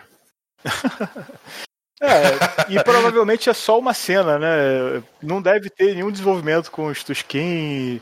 É só realmente para contextualizar. Ele tá em Tatooine, deve ser Tatooine, Isso. né? E só pra, aquela jogada de câmera, vem filmando para você se localizar. Tô em Tatooine mais uma vez. É. E, esse, foi justamente esse tô em Tatooine mais uma vez que eu fiquei, ah, ok, Tatooine. que, a é, minha, mas... que a minha reação foi diferente. Todas as outras cenas eu fiquei, nossa, que lugar que é esse? Que lugar que é esse? Ah, Tatooine. Mas ó, pode fazer sentido, né? Se ele tá procurando pode. por Jedi, ele ir pra Tatooine porque ele de repente né, soube que Obi-Wan teve por lá, até por ele ter informação do Death Watch, do Maul. Então ele pode de repente ter chegado e alguma informação que o Obi-Wan teve por lá e ele foi lá para investigar. De novo, é mais uma teoria que, que não vai rolar porque né, não vai ser tão complexo assim, né? Não, mas faz sentido, né? Nessa época, quem são os dois Jedi mais famosos? Cinco anos depois do episódio, do episódio 6. É o Luke. Exato. E aí todo mundo vai saber que é o Obi-Wan e que os dois se conheceram em Tatooine. Exato. Entendeu? Se... E o Luke devia estar tá falando pra caramba, deve ter contado a história dele para todas as revistas de fofoca da galáxia. E aí... Bem, depois a gente vai para Razor Crest voando sobre uma ravina de gelo. Eu, tô, eu não ia lembrar dessa palavra ravina, foi o Sharp que escreveu. E a porta traseira, de acordo com o Sharp, não aparece mais, a, mais aberta. Então, eu, eu fiquei vendo essa cena várias vezes para ter certeza. Não dá para ter certeza, mas Na primeira cena no espaço, tem iluminação lá dentro, você consegue ver que a porta tá aberta e que você vê o corredor da Razor Crash lá. Nessa cena você não vê mais iluminação nenhuma, tá, tá tudo preto ali. Então, por isso que eu acho que a porta tá fechada né, nessa cena. Então, aí, e aí? Faz e parte? A turbina, é logo a turbina do lado direito tá funcionando, né? Que no, é... no, início ela, a turbina direita tava falhando. Pois é, pois é. Então já, já fica. E aí, será que. Assim, como é uma série, né? Não necessariamente a Razor Crest vai dar pau só uma vez, né? É. Mas aparentemente não é a mesma, a mesma sequência. Mas é, logo depois dessa cena, que aparece ela indo na, na direção da Ravina, você vê o Baby Yoda na neve e o Mandaloriano chega, como eu falei, né? Ele se abaixa e aí você vê a Razor Crest atrás, ela tá como se tivesse feito um, um pouso forçado e tá meio que destruída ali atrás. Então aconteceu alguma coisa aí. Rolaram umas, umas teorias na internet, eu olhei muito por cima. Galera já viajando que isso pode ser Ilum, né? Que é o planeta, o planeta que nas prequels era o local onde os Jedi iam justamente para conseguir o Kyber Crystal para montar os sabres de luz. É, eles podem estar nessa peregrinação, né, pegando, tentando ir atrás de pistas sobre os Jedi para tentar encontrar algum Jedi, né? E aí eles podem ter acabado por lá, né?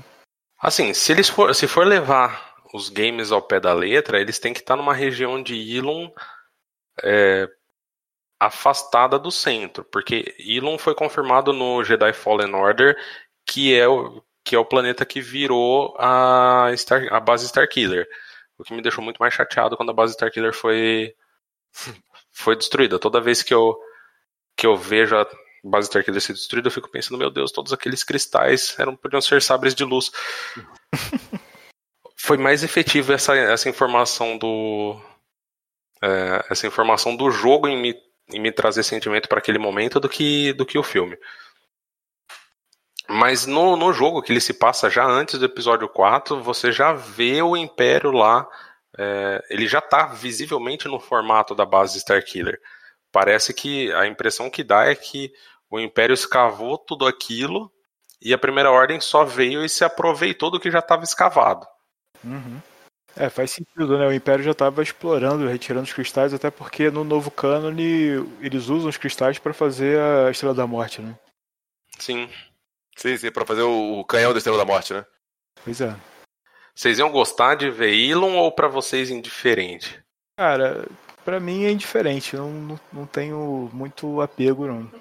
não... Seria legal, né? Sempre ter um, uma, aquele, aquele sensação de estou num lugar conhecido. Pô, tô de volta. É sempre bacana, eu gosto. É, mas assim, é, é um lugar conhecido, mas conhecido do universo expandido, né? Porque é. filme não rolou, né? Não rolou, exatamente. Ah, só, só no set, né? Só a base Star Healer.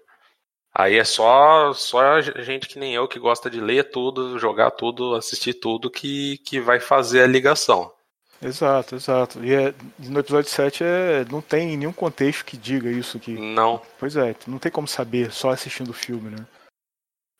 Não, tem. Tanto que não é falado pelo nome, né? Teve que um jogo confirmar o que, que é.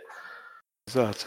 E logo depois dessa, dessa cena do, do Baby Yoda na neve e da Razor Crest destruída atrás, é que vem aquela cena que a gente falou do porto, né? Que o Mandaloriano aparece, e acho que aí é a primeira vez no trailer que ele aparece com o propulsor, com o foguete nas costas, né? E aquele porto que tem os Quarrens e, e humanos andando pelo porto, né? E que rola a cena lá em que ele vê a, a Sasha Banks é, querendo ser Sith, né? Mamãe quero ser Sith. Parece muito repro reaproveitamento. Fiquei com cara de reaproveitamento do, da roupa da Rey no episódio 9, né? Da Dark Rey. Sim, sim. É, esse capuz sempre associa, né? Você vê um capuzinho no canto. E Mamãe quer ser né? Mamãe quer ser como o Chaco falou. É, e, e, a internet enlouqueceu quando viu essa cena porque achou que fosse a Rosário Dawson, né? E, e apesar de não ser uma togruta ali, a galera já tava dizendo que era a Soca, né? Ah, é a Soca. Cara, Cara, e ela né? e a Soca tem tatuagem na cara, tem. Pois é, exatamente. Só porque é uma mulher preta, eles acharam que era a Rosário Dawson, e se era Rosário Dawson, é a Soca. Cara, menos, né, galera? Paciência, jovem Padoan. É como se fossem entregar a Soca logo no primeiro trailer, né? Mas isso aí é pra deixar pro último trailer, pra aquele hype de tem que assinar Disney Plus amanhã. Mas ó, eu acho que seria um impacto muito bacana você ver a Rosário Dawson como a Soca no, nesse trailer. É, ver o visual e tal seria fantástico. Se eles não mostraram, é, talvez porque não estejam confiando muito, ou porque realmente vai ser muito é, impactante. Né? Eu vou torcer para a segunda opção. Eu imagino mais pro, pro que o Moro falou, porque para a primeira temporada teve um segundo trailer que saiu duas, só duas semanas antes da série. Então eu não tô ach... eu não acho que esse é o último trailer. Eu acho que tem mais um. Com sim, certeza sim. tem. Na véspera do lançamento, uma semana antes, tem aquele para pescar o pessoal, pô, precisa assinar para pegar o Disney Plus e ver o Mandalorian. Não posso, ficar, não posso tomar spoiler de, de Mandalorian. É, esse, esse trailer foi só para contextualizar e relembrar, né? É o voice-over, a narração da armeira e cenas que não necessariamente constroem uma narrativa, né? Você não tem uma narrativa clara nessa, nessas cenas, né? É, mas aí eu acho... Porque a gente é muito louco, né? Sim, totalmente. Mas eu acho que a Soca acaba entra acabaria entrando, se fosse para revelar num trailer, o que eu não gostaria. Eu prefiro que revele só durante a temporada. Mas se for para revelar num trailer, eu acho que vai ser no último trailer. Sim, sim. Porque esse aqui, alguém que não se importe com a Soca, esse aqui já, já hypou o suficiente. A Soca seria para pegar aquele. aquela pessoa que. É, sei lá, fã de Clone Wars, fã de Rebels, e que não ligou muito pra Mandalorian, se é que é possível e aí ele, puta, Ahsoka, acompanhei, acompanhei 11 temporadas de Ahsoka em animação, vou seguir acompanhando a Ahsoka aqui, faltando duas semanas. Né? Sim, sim. E, e, eu tô bastante curioso, cara. Eu quero ver o visual, quero ver como é que eles vão, vão trabalhar isso no, na série, né? Porque é um visual que dá trabalho, né? Colocar uma pessoa com aquela roupa e tal, ou fazer efeito especial pra, de maquiagem para cobrir, vai ser bem interessante. Né? Aí tem a possibilidade aquela coisa, né? Como depende de efeito especial, série de TV é uma coisa que efeito especial é caro, fica bom, gasta dinheiro, o orçamento já é bem restrito, né? De repente vão deixar só para um episódio, uma pouca, algumas poucas cenas para ficar bem feito. É, talvez não esteja nem pronto ainda, né? Talvez Exatamente. ainda vá aprontar para os últimos episódios, né? Mas vocês acham que vai demandar muito efeito especial para a Soca? Acho que para ficar bem feito, de repente precisa. Descendo para não ficar um cara de bonecão, né? É, eu acho que vai ter muita pós-produção de CG aí para poder fazer ó, ficar uma maquiagem bacana, cara. Eu acho que não vai ser só maquiagem prática, não. Mas aí então vocês acham que não tem chance de virar uma série da Ahsoka? Porque rolou muito quando a coisa da, da Rosário Dawson, da galera, não, não vão chamar Rosário Dawson e botar a Ahsoka para fazer um episódio só. Isso daí vai ah. ser um ah. piloto dentro da série. Fala sério, a Rosário Dawson tá aí na, nas séries da Netflix da Marvel, fazendo pontinha. Não tem por que não colocar a Rosário Dawson no papel de coadjuvante. E, e a Soca meio que já deu, né, cara? Tá na hora de passar o bastão também, né? Então eu não acho que ela vai ter rele essa relevância toda de novo, né? Ela, eu acho que ela gosta... teve uma relevância até grande demais em Rebels, né? E a Disney gosta de lançar personagens novos, né? Sempre. Ela não, é, ela não investe nos antigos, ela quer fazer um personagem novo pra trazer uma geração nova, novos fãs e novo bonequinho para vender. É, a, a, grande dúvida é: a Soca vai morrer finalmente nessa série? Não, não mata, ninguém morre. Não, morre. Definitivamente não vai ser nessa série. Se for, se for morrer, vai ser bem mais pra frente. O David Filoni não vai largar o osso. É, mas nessa série tem uma série de coisas que a gente é, não espera muito ver em Star Wars, né? Como a cena que vem logo depois, que é a cena de um navio e aí você vê depois que o, o Mandaloriano e o Baby Yoda estão no convés do navio olhando para o mar, né? É, é, bastante inusitado você ver alguém pegando um navio em Star Wars. Por mais que tenha é aquelas é. cenas de mar no, no, episódio 9, né? De Estrela do, da Morte no, no, mar e tal. Mas alguém embarcado é, é e assim, dentro do contexto de, de que vocês têm naves espaciais que percorrem a atmosfera em minutos, usar um navio eu, eu tô curioso para saber qual é o contexto, né? qual é a explicação, por que usaram o navio tem, ali. Tem. No episódio 8, você, não, você talvez não tá lembrando, mas tem. A hora que você. Uma das, das cenas que você tá vendo. Puta, como é que chama aquele planeta onde tem o cassino? É Cantobite? Ah, Cantobite. Aliás, adoro a trilha sonora de Cantobite. As cenas são uma merda, mas eu adoro a trilha sonora da, daquele pedaço. Que toca Aquarela do Brasil, né? Exatamente, eu tava escutando semana passada, cara, sensacional. E a hora que eu tava no filme, eu tava na Alemanha, assistindo com, os, com amigos alemães, e só eu no cinema, eu, caralho, aquarela do Brasil! E todo mundo me olhando. assim, com aquela, com aquela cara. Mas tem um barco. não sei se vocês vão lembrar, tem um iate que ele tá vindo no mar, Sim, aí tem sim. uma cachoeira e de Ah, repente ele sai voando. Tá voando. É, mas, Aquela mas coisa aí... bem de. Bem de, bem de, de classe alta, né? De Total. disciplina. Sei lá, o iate, tá naquela festinha, vai pro, pro espaço. Exato, mas aí é um uso diferente, né? Não é um uso prático. total. né? Uhum. Você, você ter esse tipo de coisa pra relaxar, pra curtir e tal, beleza, faz sentido, né? Agora, pra você trabalhar, você usar um, um navio pra, ou pra se deslocar de um ponto a outro que você precisa ir, é, eu quero, quero ver o contexto, né? Mas é, E você vê que e ele tem carga nesse navio, não é um barquinho, uma lancha, não, é um barco, um navio de carga, parece. exato, exato. É, e, E e- Quarren, né? E Quarren que moram, Sim. que eles vivem embaixo d'água. Exato. Fazia mais sentido que um submarino, né? Né? Se pegar todos os arcos dele em, deles em Clone Wars, eles vivem embaixo d'água, eles lutam embaixo d'água. Tem vários episódios de guerra embaixo d'água. É. Pois é, e essa cena já ela acontece logo depois da contextualização né, do voice-over da, da armeira, e, e em que o, ela termina dizendo que esse é o caminho, né, encontrar os Jedi é o caminho, e, e aí você vê o Mandaloriano e o Baby Yoda olhando pra, pro mar, né, no, no convés, e aí tem meio que uma jogada de, de câmera ali entre o Baby Yoda e o Mandaloriano, e você eu percebi que parece que ele tá meio que tenso, como se estivesse preparado para puxar a arma. E, o, e, o, e uma das últimas cenas que aparece o close do Baby Yoda, parece que realmente o Baby Yoda tá reagindo a alguma coisa, como se estivesse olhando para ele para esperar uma reação, alguma coisa assim. Então, assim, o que, que pode estar vindo do mar que tá fazendo o Mandaloriano sacar a arma, né? O que, que vai rolar ali nessa cena? Você lembra a cena do episódio 1, hein? Sempre existe um peixe maior. Não, sem falar no primeiro episódio de The Mandalorian, né? Porque que ele tá com a nave pousada em cima de um. De, uma, de um lugar, de um lago congelado, e vem aquela baleia alienígena gigantesca comer o, o speeder do, do taxista.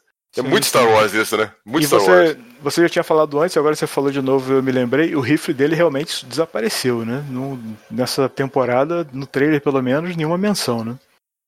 Não, desde o episódio 4 Sim, sim. do- da primeira temporada. Sumiu aquele negócio. E, puta, aquele rifle é tão, le- rifle é tão legal, cara. Sim, sim. Eu acho que seria bacana ver de novo, né? E a, a roupa dele ainda tem a munição do rifle, né? Quando ele abaixa pra pegar o Baby Yoda, você vê na, na bota dele aquela, aqueles cilindros que é a munição do rifle, né? Então ele, teoricamente, não abandonou totalmente, né? Ainda tá por ali, né? Vai entender. Aí depois disso vem a cena que a gente já comentou, as duas cenas das X-Wing, né? A do espaço em que elas estão junto com a nave, junto com a Razor Crest e se colocam, colocam as asas em posição de ataque. Pois é, E só, depois- isso, só isso já mostra que vai ter alguma coisa ali, né? Ou realmente elas estão escoltando a Razor Crash e, algum perigo apareceu, ou elas vão tentar abordar a Razor Crash, né? Tentar derrubar a Razor Crash. E logo depois a outra, onde parece que é uma perseguição, já é na atmosfera, já é no meio das nuvens, já é céu azul. Então já é claramente outro momento, talvez nem, nem o mesmo episódio que nem a gente já comentou, né? É, mas Sim, um sim. detalhe importante, hein? as, as X-Wings que estão atrás não estão atirando na Razor Crest. É, exato. Elas não estão atirando. Elas passam perseguindo, mas não, não tem nenhum disparo, né? Se for, acho que se fosse uma perseguição contra a nave, ela, eles- as X-Wing nessa cena estariam atirando. É, talvez não tenha ficado pronta a pós-produção ainda, né? É, pode ser também. Ou talvez tiraram pro trailer, né? Ou tiraram pro trailer. É, pois é.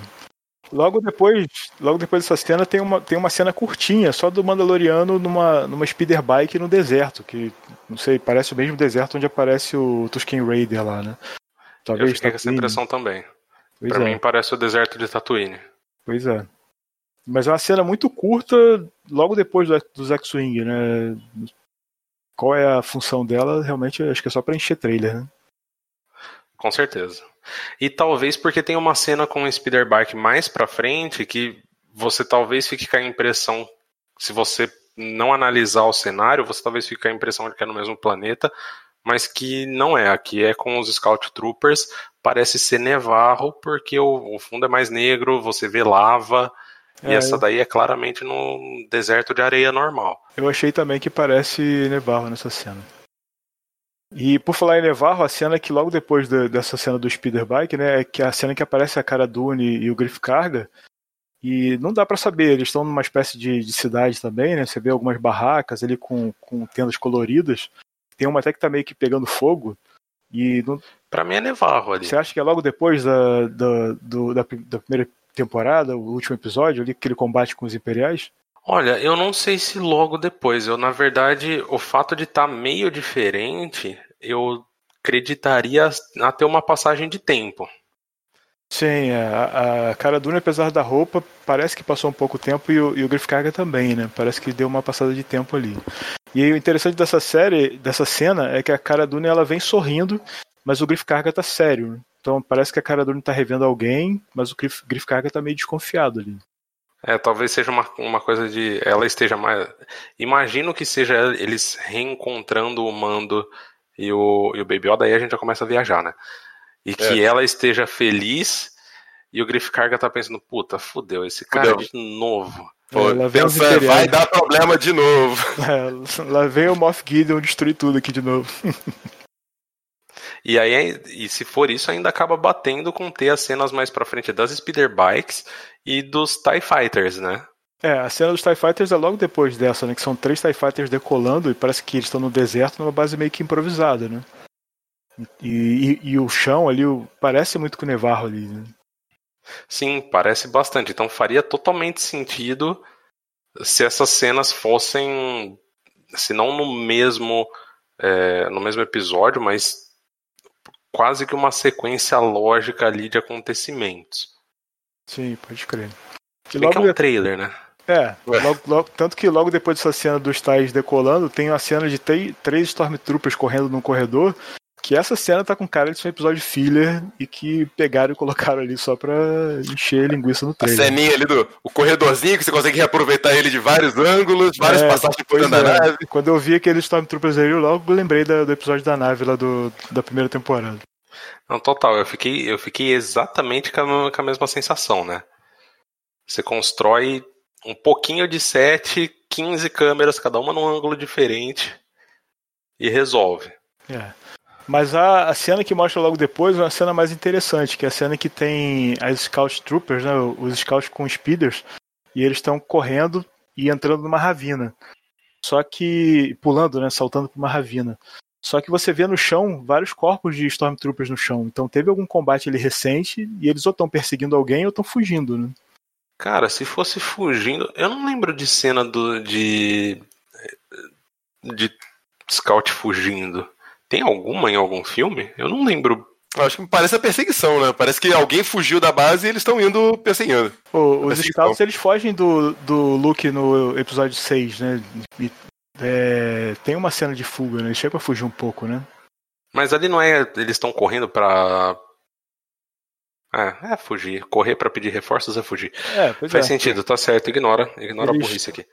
Mas é, mas realmente assim, o, o, o que o que não, não me eu não sei se realmente eles estão fugindo, estão indo atacar alguém, é justamente isso. O fato de, de eles estarem saindo de um lugar que parece uma base que está destruída, com vários corpos no chão, né? Então, ou eles estão sendo perseguidos, estão fugindo, ou eles estão indo perseguir alguém que de repente acabou de passar por ali, né? Eu acho que se, mesmo que se fosse uma fuga, poder, dependendo de como fosse feita, poderia ser até interessante, né? Porque o normal sim, é sim. é você ver os heróis sendo perseguidos pelos, pelos vilões e não o contrário. É, agora, a atitude deles ali parece realmente de alguém que está perseguindo e não sendo parece, perseguido. Né? Parece. Né? Então... Aí sou só eu realmente, realmente viajando na maionese, sabendo que tem uns 0,02% dessa viagem dá certo. Sim, sim.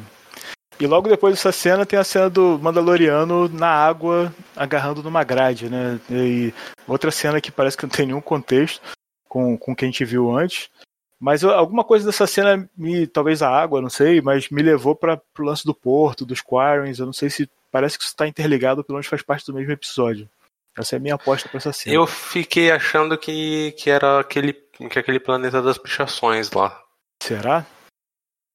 Ah, me pareceu um, me pareceu quase que um bueiro ali. Parece um esgoto. Mas tem um pouco luz, de esgoto, né? de dia. Então, será que eles vão ficar tanto tempo nesse planeta assim que vai ter noite, vai ter dia?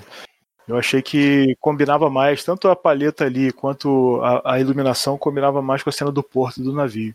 É, pode ser. Mori, você tava falando, cara. Não, que me parece. A, a, cena é exatamente isso, né? Que ele, o Sharp chamou a atenção da, da iluminação, né? Por, por, causa da luz no alto parece mais o porto, né?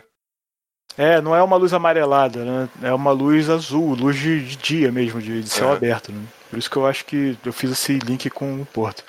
Mas realmente, não dá para saber. E é tipo um segundo de cena, meio segundo de cena. Né? Não dá para dizer nada dessa cena. E ela tá enfiada ali só para separar a próxima cena, que é a cena em que ele aparece correndo é, numa ravina muito parecida com a onde aparece os scouts é, saltando pra ravina, né? E aí, me, parece que é a mesma, me parece a mesma cena. Pois é, exatamente. E ele aciona o propulsor e sai voando, né? Então parece que eles colocaram essa cena só para cortar um pouco, para você meio que. Ah, calma aí, não, não é o mesmo. Não, não é. Essa perseguição não tá fazendo. Eles estão perseguindo o Mandaloriano, né? Pra tentar dar uma disfarçada, talvez, não sei.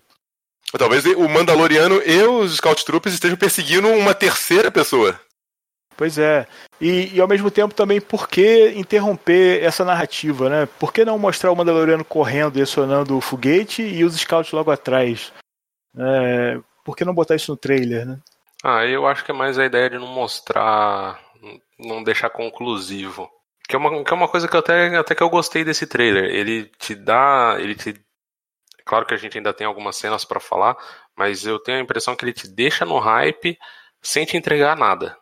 É, isso que o trailer bom é exatamente isso. Ele te dá vontade de assistir a série, mas você não tem noção do que vai acontecer.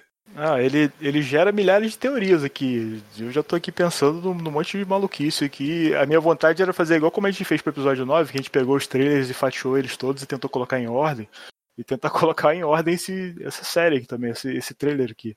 Mas Aliás, eu... a gente nunca sentou para ver se aquela, se aquela fatiagem que a gente fez estava certa, ah, né? Eu claro não lembro. não, né, cara? Se fosse. Não, mas ia ser legal. Se fosse, ia fazer muito mais sentido e a gente ia ter gostado muito mais daquilo.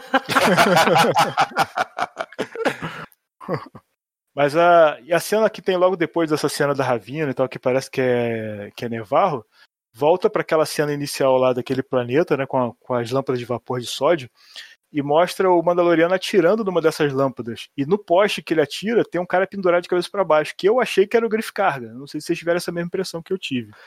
Não, teve alguma, alguma pessoa na internet que. E aí eu não fui verificar, tá?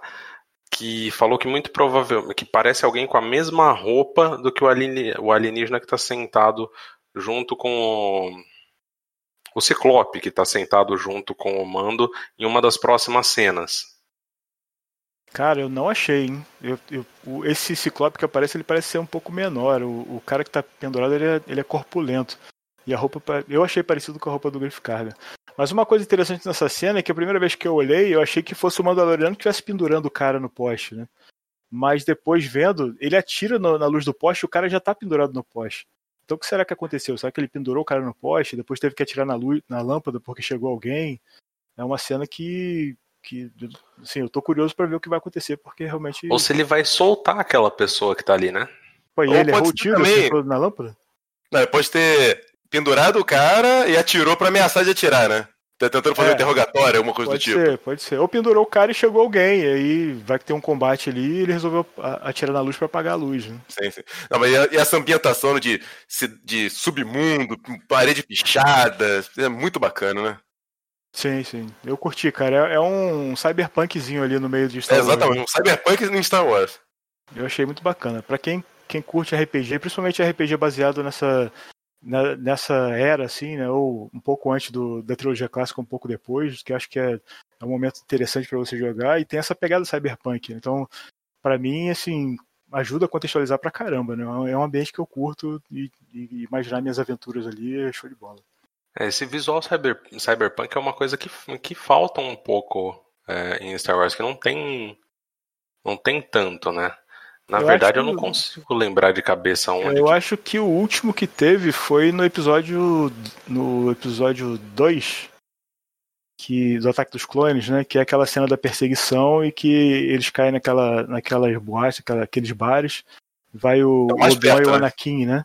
É, assim, mas é um visual mais urbano, né? E, e, meio que. É um cyberpunk limpinho aquilo é, lá. É, né? exato, exato. Porque também eles estão em Coruscant, né? E aquela história, para mostrar que assim, a galáxia como um todo tem muitos ambientes, né? Tem um espaço ali pro, pro submundo, pro cyberpunk. E no ambiente de tecnologia, imagina-se, né, que você vai ter um ambiente de tecnologia, mas com pouco recurso. Sim, sim. É, eu acho que é, é bom isso, né? E eu espero que a série traga mais isso. Né? É, a oportunidade que a gente tem de ver isso é em Mandaloriano. Isso que é, o, próprio canon de Star Wars, com as mãos robóticas do Luke, né, do Anakin, o Darth Vader. Você imaginar que você pode ter implantes mais baratos, como improvisados, para a pessoa poder se aproveitar, vir um ambiente cyberpunk, né? Dá essa oportunidade. Sim, pode crer. E aí o trailer, logo depois dessa cena, ele dá uma esfriada, né? Que ele bota o Mandaloriano de volta lá no gelo, na, na caverna, entrando na caverna Nossa senhora, cara. Marcelo estaria orgulhoso de mim agora, falei. Ai, meu Deus do céu. Eu não vou editar a minha ah. reação, tá? Ah, foi boa, vai. Não, eu, eu não tava esperando. Eu não tava esperando essa. Foi, foi criativa. É, e, e, a gente tem a, a, a, o Mandaloriano falando, né? Onde eu vou, ele vai, né? E, e, eles entrando na caverna. E logo depois dele, dele falar isso, mostra a Razor Crest queimando na, numa reentrada, né? Na atmosfera. E eu, eu achei, assim, as nuvens que aparecem, parece que é o planeta gelado, né? Mas eu não sei, também é especulação total aí. Né? E, e é justamente a continuação lá da primeira cena do trailer, né? Sim, talvez, né? Pode ser outra coisa, né? Mas não, faz sentido, né? A nave está variada, vai tentar entrar no planeta e aí na reentrada ela começa a queimar, né? E uhum. dali uhum. ela pousa e faz um pouso forçado e por isso que ela parece destruída naquela outra cena no planeta de gelo. Né? Uhum. Faz total sentido, cara. É, mas se faz sentido é porque não vai ser. pra enganar, trailer é pra enganar. Bem, aí a gente vai pra arena com os gamorreanos é, lutando com o machado. E finalmente a gente vê Gamorreano atlético, né? Porque os, os do Jabba, eles eram. É... Sim. Mas ó, eu vou te falar que eu estranhei, eu achei eles bem magrinhos, eu queria que eles fossem mais corpulentos. É, então, a gente sempre teve aquela ideia de que Gamorreano era assim mesmo. Sim, são os orcs de Caverna do Dragão, né? Totalmente. E agora a gente vê que, se, que aqueles guardas do Jabba lá, eles se alimentavam tão bem quanto o próprio Jabba. Sim, sim. Isso é engraçado você ver que no, no, quando mostra a luta, que o impacto de uma arma na outra parece que tem um campo de força, né, no impacto, não é um, uma batida seca, né? Cara, eu não reparei isso não, tem isso? É, parece, parece, que o, quando ele acerta o golpe no outro, não é um, um impacto de metal-metal, parece que bateu num escudo. É. Ela é para ser, ela é para ser, como é que chama em português? O... Em, inglês seria aqueles Vibro X, Vibro Blade. É, é Vibro Machado mesmo, a tradução, pelo menos a tradução do RPG é Vibro Machado que, que o, o próprio Mando já usou a, a vibrofaca, vamos chamar assim, uma vibrolâmina, no episódio, acho que no 2 da segunda temporada, da primeira temporada. A hora que ele, a hora que ele tá com a faca apontando para aquele, putz, aquele rinoceronte lá. Sim, sim. sim. Mas eu, acho que ele nem chega, ah, não, ele mata ele com a faca, né? Ele mata com a faca. É, eu acho, eu acho que é a mesma coisa, Moro. Eu li em algum lugar alguém falando que era, que era uma Vibro, que era uma Vibro X, que era um vibro machado. É, é normalmente quando você vê o machado, você imagina que seja um vibro machado, né? Mas realmente, dois gamorreanos lutando com o vibro machado numa arena era para sair sangue e braço para tudo quanto fosse lado. Né? Não necessariamente, né? Pode ser aquelas fingidas que nem a gente tem na TV brasileira. é, ser o WWF. É, e, ou então eles estarem usando algum recurso como campo de força, como o Mário falou, né? Depois eu vou rever essa cena pra ver, porque eu, eu não reparei nisso não. Na verdade, sabe o que, que eu, achei, eu achei legal dessa cena?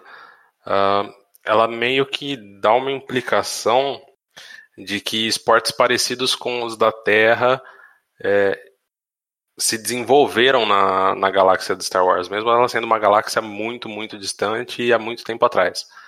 É, faz parte da, da natureza humana, né? E, e a, a, gente é, achar que a gente vai encontrar esse mesmo tipo de natureza em outras espécies é, é humano também, né? Então... E a luta é uma coisa inerente às espécies, né? Todo, mesmo os animais, né? Eles entram em combate entre si, né? E acaba virando um esporte, né? É, como Sim como alegoria, né? Acho que, que faz parte. E, e, ficção científica tem isso também, né? Faz parte de ficção, né? Por mais que Star Wars não seja uma ficção científica, né? E fica bem aquele clima de sempre, de você ter uma luta, aí você tem um mafioso acompanhando a luta, você precisa falar com ele. Muito clima de, filme policial, né? Filme de máfia, né? É, o que chama atenção nessa cena em si é que são dois gamorrianos, né? E, e nem tem distinção entre eles, parecem até o mesmo personagem lutando, né? É, uhum. Então, assim, provavelmente isso é só realmente fundo e não tem uma importância maior na, na história, né? É, eu imagino que não, que não tenha importância. Eu achei, eu achei um pouco legal no sentido de que até, até o ringue parece meio é, terráqueo, vai. Porque você pega outras séries, a gente já falou de Star Trek em alguns momentos aqui, quando você tem lutas ali em culturas alienígenas, faz-se de tudo para não ficar parecendo exatamente uma luta como ela é na Terra hoje, como se fosse um esporte real. E aí não teve, não teve nenhuma tentativa de deixar o treco tecnológico ou de inventar regras mirabolantes. São dois caras lutando num ringue como se fosse um ringue parecido com o que a gente teria aqui na Terra para boxe ou para outras lutas. Parece uma, um clima de luta ilegal, né? De submundo. Né? É. Né? Não é esporte, né? Uma luta de submundo, um mundo Sim. de apostas. Sim, sim. E, e o próprio Cíclope que aparece logo depois, né? Que o Mandaloriano tá do lado dele falando. Parece isso, ele tá assistindo a luta e provavelmente ele tá apostando, né? Ou ele é um mafioso figurão que, que tá comandando a luta, né? Ou ele tá ali pra, pra apostar e tal, né? E aí, e é, e é logo depois que ele manda fala, né? Que é, foi isso que eu soube, né? Então, na cena anterior que o, o Mandaloriano fala que é, aonde eu vou ele vai junto, tá se referindo ao Baby Yoda, né? E aí o cara parece que tá continuando o diálogo ali, né? E ele fala, ah, foi isso que eu soube, né? Então. E aí logo depois disso, a galera do cara saca as armas e aponta pro Mandaloriano. Né? Então parece que tem a continuidade ali, né? O, o cara tá atrás, né? E de repente dali foi o momento em que ele confrontou o mando pra, pra pegar o Baby Yoda, né? Alguma coisa assim. É, e aí já aí pula pro pro mando acionando os canoros, né? Aquelas arminhas quase Homem de Ferro que ele tem no punho, e o Baby Yoda fechando o berço, que eu dei risada com essa cena do Baby Yoda Mas, olhando é, pra aquele é, fechando Essa já é, já é fanservice pro Baby Yoda, né? Que é a reação que a gente espera dele. Pois já. é. Então, é o próprio é clima da série, isso foi legal. Autorreferência, né? Sim, acho que é uma das melhores cenas do, do, do, do, trailer todo foi essa cena, né? A cena que você realmente, caraca, é The Mandaloriano finalmente, né? É, é muito bom, cara, é muito legal. Mas eu acho que essa cena não é a mesma do do ringue. Eu não acho que ele levaria nesse lugar o Baby Yoda num, num bercinho aberto. É, mas talvez ele ele tenha ido ali para alguma coisa, né? Eu não, eu não lembro se quando ele entra na, na arena ele aparece ele e o Baby Yoda. Eu acho que não.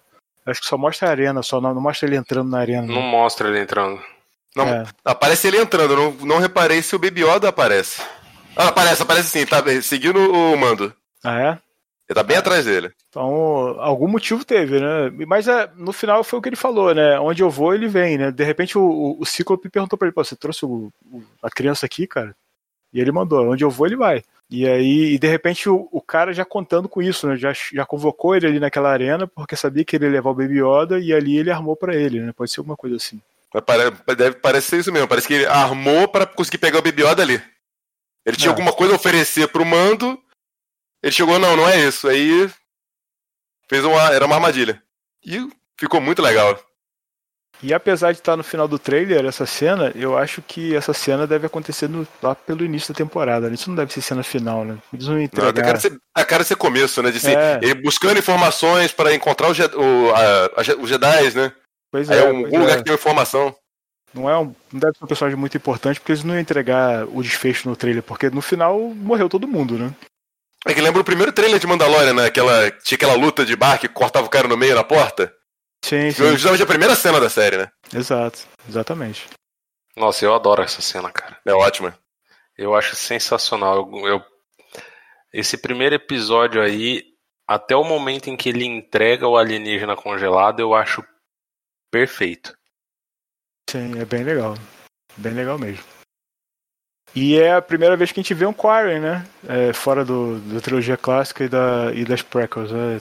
E foi nessa cena, né? E aí depois a gente vê agora, né? E, e finalmente também a gente vê mais um Zabrak, né? Logo, logo depois nessa cena que rola, fica tudo preto, você escuta os sons de combate.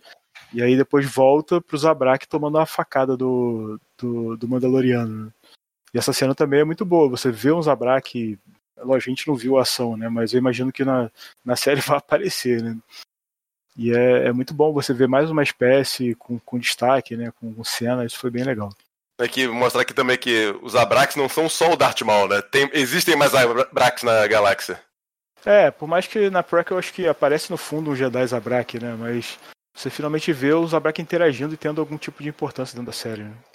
Eita, acho que o Jair caiu, hein? Voltou, voltou. Onde paramos?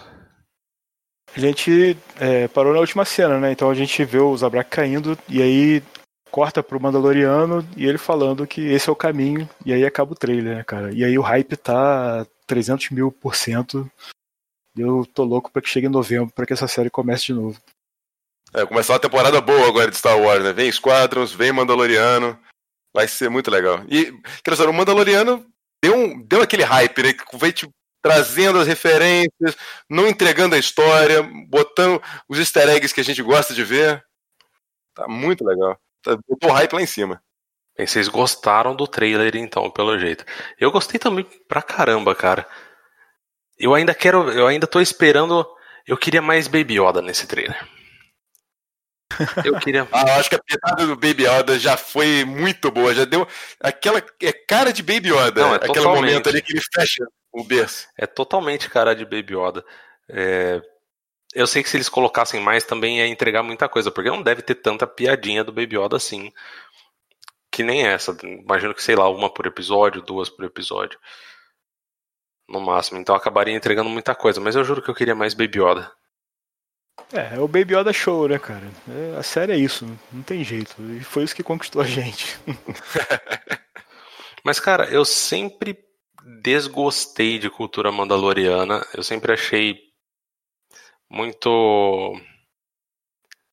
muito hypado, simplesmente pela questão de que a gente estava comentando. Nem sei se a gente estava gravando ainda a hora que comentou. De. É só porque o Boba Fett parecia legal e aí criou-se uma cultura em cima daquilo que é uma cultura quase viking, né, em alguns pontos. É, é são quase Klingons, né? É. E eu nunca consegui ter aquela coisa. É claro que em Clone Wars você não tem nenhum personagem, você não tem Mandalore o tempo inteiro, mas nem com a Sabine em Rebels você não tem tanto essa. Você não entra tanto dentro da cultura. Ela é uma renegada e que ela não, não segue no dia a dia a cultura mandaloriana.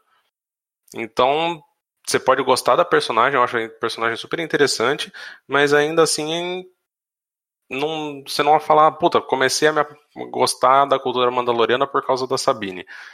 Já o Din Djarin, ele é um cara que você se interessa pela, pela cultura dele.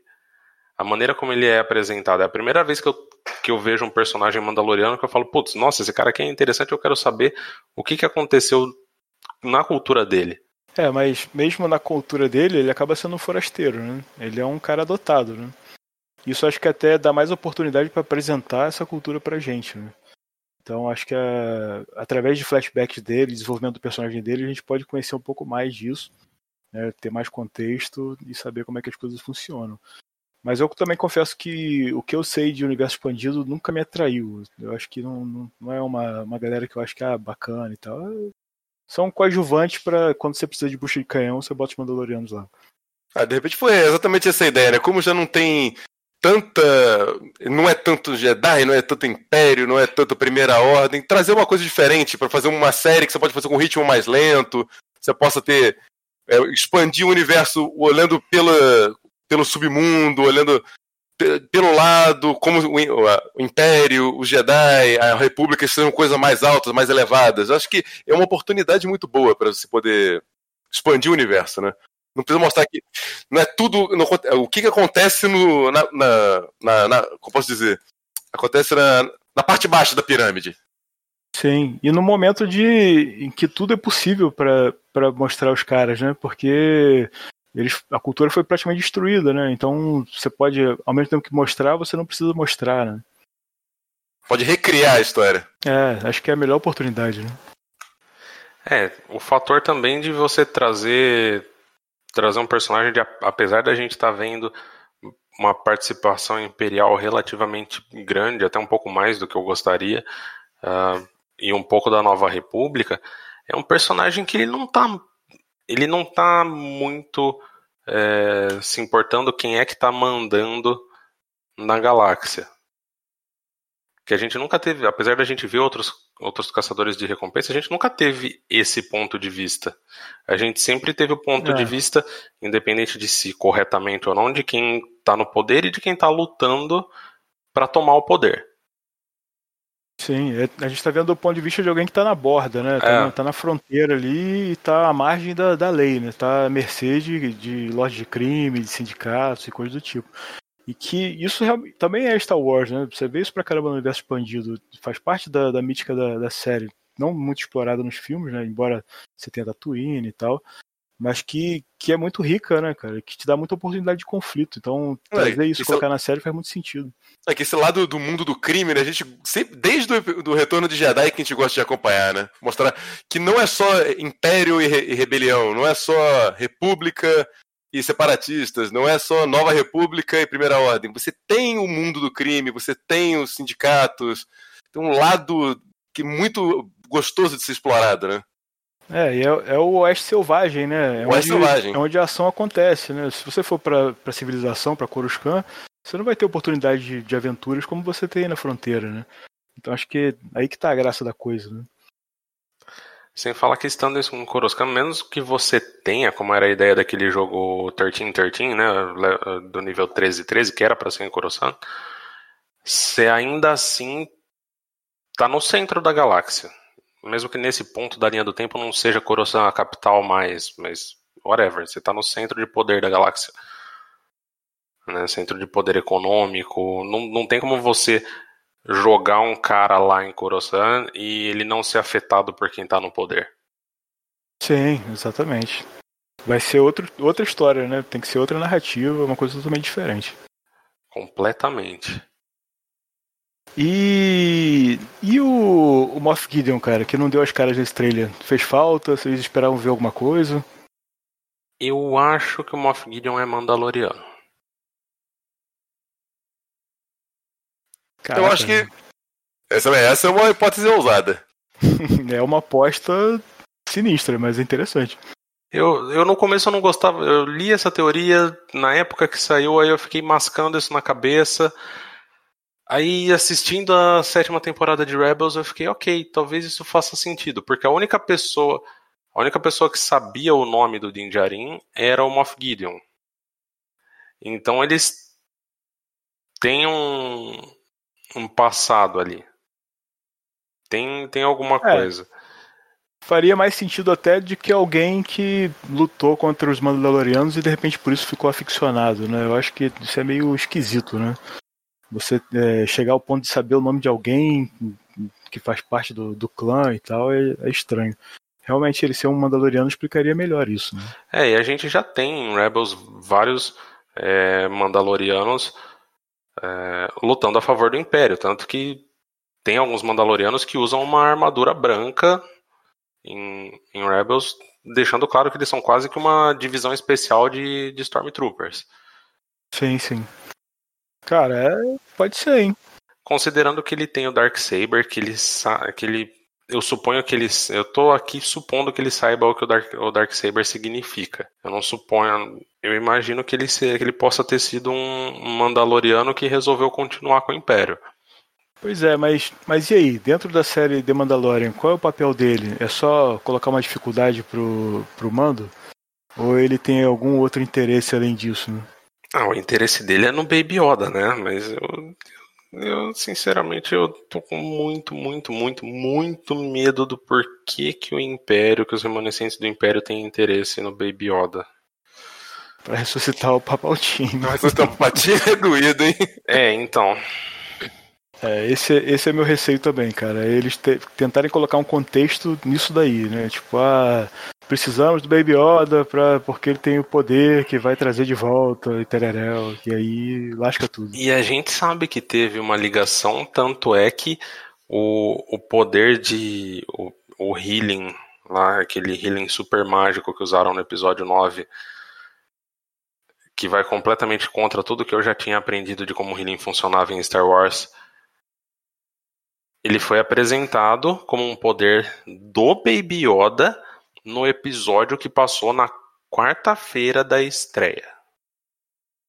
E foi. Teve algum tipo de vinculação dizendo que isso era importante, né? Não foi, não foi fã que disse que era importante. Alguém soltou essa notícia de que o que ia acontecer no episódio ia ser importante para o episódio 9, né? Foi, na verdade, eu não me lembro mais se foi making off, se foi aquela aquela série de making off do do Mandaloriano. Depois alguém falou que houve realmente uma conversa do JJ com eu não lembro se foi com o Filoni, se foi com o Favreau, se foi com os dois, mas para colocar em Mandaloriano, no Mandaloriano esse poder. Tanto é que a marca, a marca no braço é a mesma, são justamente três, é, três garras cortando, é a mesma da marca da cobra, funciona exatamente do mesmo jeito e passou na mesma semana. Pois é. Então, realmente, eles tentarem fazer essa conexão não é uma coisa muito difícil. E, e é uma coisa bem ruim, né, cara? Eu acho que. Bom, tudo depende, né? Não tem como mudar o que já passou, né? Se, se for só isso, só para contextualizar por que, que eles estão atrás do Baby Yoda, ah, ok, né? Tudo bem, né? Não, não é tão importante assim para a série em si, mas realmente eu acho bosta. Ah, também funciona, funcionaria, funcionaria, muito melhor se falasse assim, ó, precisamos dele, que ele é a chave para conseguir uma nova geração de soldados, uma coisa assim. É me, funcionaria melhor do que falar que é para trazer o Papaltini de volta. Se for mais para esse lado, eu não, eu não veria problema. Não, ainda assim é um pouco estranho, mas você pode pensar, ah, tipo, é. cara, se você tivesse fazer um exército de clones com a força, né? Saber que Darth Vader era um, um, usuário da força, era super poderoso, assim, de conseguirmos fazer uns um, um soldados como o Darth Vader foi. É, funcionaria, assim, não é uma grande história, mas é melhor do que tentar ressuscitar o Palpatine, né?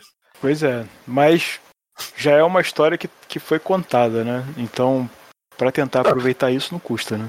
Ah, talvez seja só eles queiram ir atrás do Baby Yoda e nunca expliquem por quê também. Acho que funciona até melhor. Fala, ele, ele é importante, nós precisamos dele. E tá ótimo. É, mas nós vamos saber. Se não for na série, vai ser em quadrinho, ou então vai ser em livro. Ainda mais que os, o, a Disney ela cai na pilha dos fãs, né? Não pode deixar nada aberto, tem que fechar tudo. Cara, isso é uma coisa que eu acho que machuca.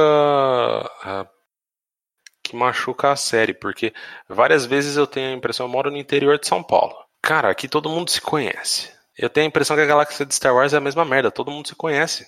Uma galáxia, né? É. Parece que é uma cidade do interior de São Paulo. Todo mundo conhece a Leia, todo mundo conhece o Luke, todo mundo conhece o Lando. Tudo que aconteceu de importante na vida do Han foi em uma missão só.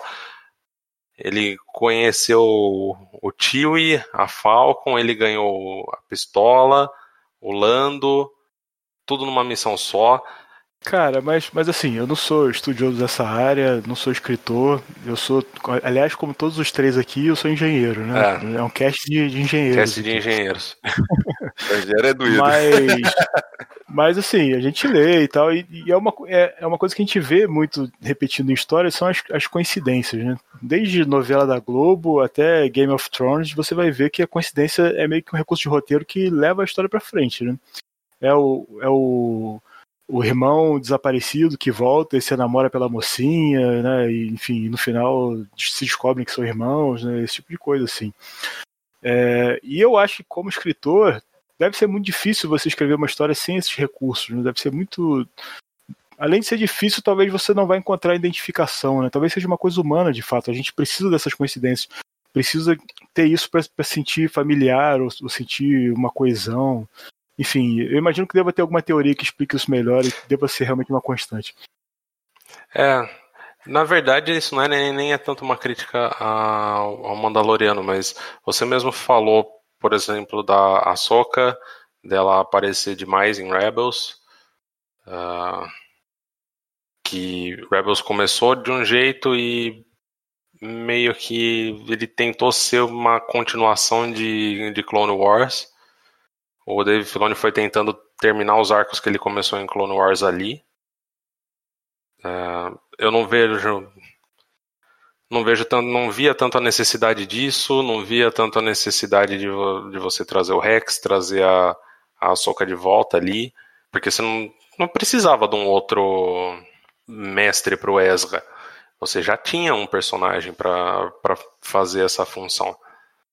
Né? Você acaba tendo ali uma segunda uma segunda pessoa agindo como mentor que tá lá mais porque realmente Clone Wars tinha sido cancelado sem o fim do que por necessidade de história. O mesmo vale para os episódios onde a Leia aparece, onde o C3PO e R2D2 aparecem, onde o Lando aparece. E aí corre-se o risco de ficar parecendo realmente uma cidade pequena onde todo mundo se conhece em função do fanservice. Sim, sim. Mas uh, eu não sei se é tanto fanservice assim ou se realmente é essa incapacidade de escrever sem usar esse tipo de recurso. Né? E eu acho que é um, é um recurso diferente do, da, da, dificuldade que, que se tem para escrever quando você tem, por exemplo, telefone celular ou uma forma de comunicação instantânea. Né?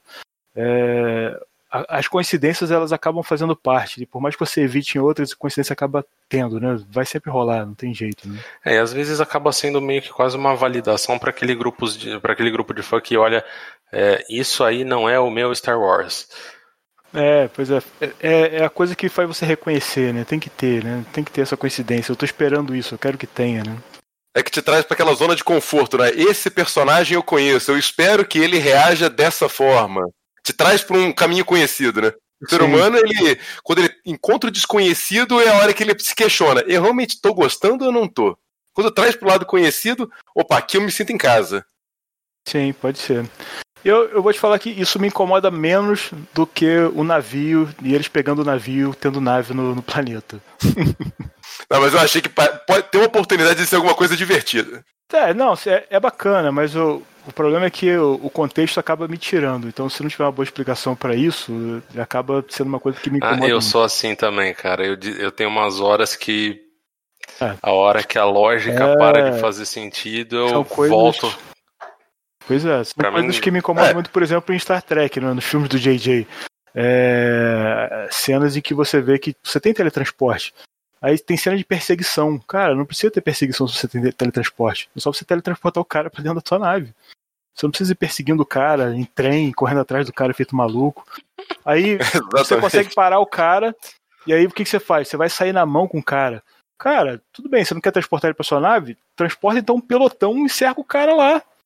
É, não tem porquê você, sabe? Então você escrever cenas em que você tem esse tipo de tecnologia é muito difícil. Eu, eu reconheço isso. E aí, quando o cara não consegue escrever, ou pelo menos não consegue disfarçar para não reparar, me tira da cena. E no próprio Star Trek do JJ também, acho que é no 2, que é aquele lance do Spock no vulcão, que ele tá fazendo ah, um cara, não, no vulcão. Pera. Pois é. Esse é o outro filme do JJ que eu quero Exato. morrer, cara. Eu Exato. quero morrer com esse filme. Não faz sentido você tendo tecnologia de teletransporte ou de drone, de, de robô, você manda o teu especialista para dentro do, do, do, do, vulcão com, com roupa de proteção para manipular uma sonda. Cara, que isso? Né? Que ah, não, mas é? aí você vai, aí você vai matar qualquer episódio de Star Trek. Se você for, ah, você vai mandar o teu especialista. Sim. Mas, mas o lance é, é mandar o especialista para um risco total, eminente, né? E assim, tudo bem, fazia parte da, da, trilogia clássica, mas eram outros tempos, né? A partir do momento que é. você evolui, o público evoluiu também, você não pode continuar naquela historinha lá da trilogia clássica do Kirk descendo no planeta e sair no, na mão com um macaco, com um cara vestido de macaco. Tem que evoluir, cara. A história tem, que, no, tem que pensar no, nessas coisas. No, na nova geração, né? O, o Riker sempre falava pro Picard, não, o capitão não pode sair da nave. Eu, capitão, você, eu sou completamente oposto a você descer nessa missão. Pois é, a coisa Bom, evolui um praticamente não descia né, da nave, né? Exato. A coisa evoluiu um pouco aí, né? Embora o Picard saía, de vez em quando saía também, saía na mão também, né? Fazia é. parte. Mas menos, né? A é. história andou um pouquinho, né? O tempo é, não era tão inocente quanto a década de 60, né? Então, você tentar trazer esse sentimento de volta desse jeito, eu acho errado. Eu acho que é, é falta de capacidade do roteirista escrever uma história realmente que leve em consideração a tecnologia, a ambientação. Isso é uma coisa que me ah, incomoda muito. Não dá pra, pra você fazer literalmente como era, como era nessa época, não funciona. Ainda quando você está assistindo um episódio dessa época, eu tô. Você falou da nova geração, eu tô reassistindo a nova geração, tô na quinta temporada. E eu tô fazendo maratona de Doctor Who. E Doctor Who, a primeira temporada é de 63.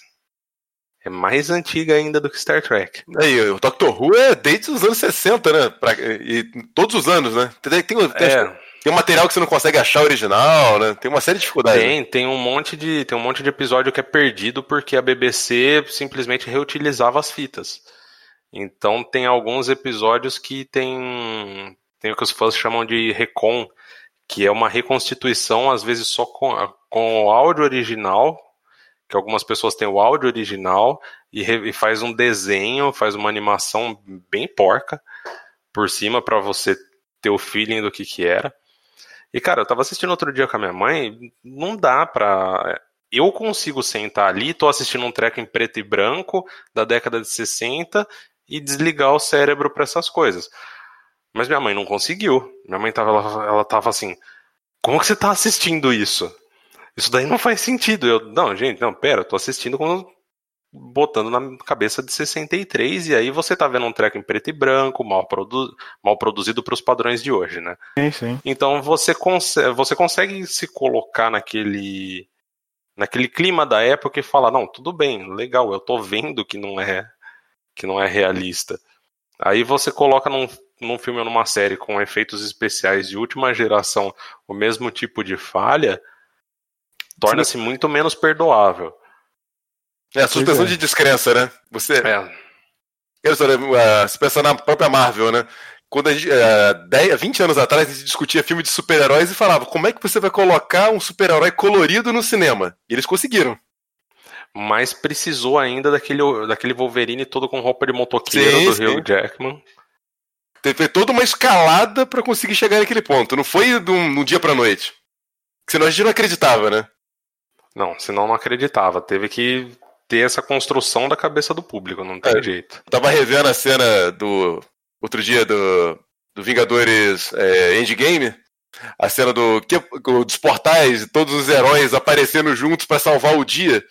A hora que eu parei pra pensar, peraí, tem um Pégaso, tem um Homem-Formiga gigante, tem o Homem de Ferro, tem o Hulk, tem os Guardiões da Galáxia, e fez sentido aquilo. Foi uma coisa que só a Marvel pra conseguir isso.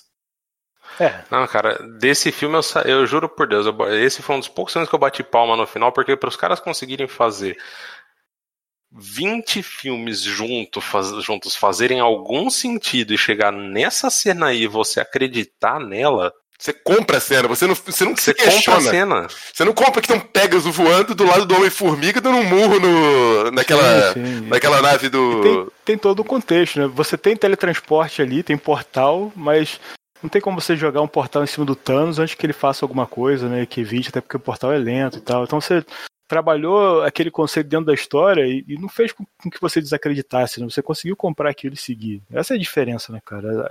Por mais que o roteiro não seja lá grande coisa, né? não uma, um épico, né? enfim, e complexo, mas está tudo amarradinho, né? Essa é a diferença.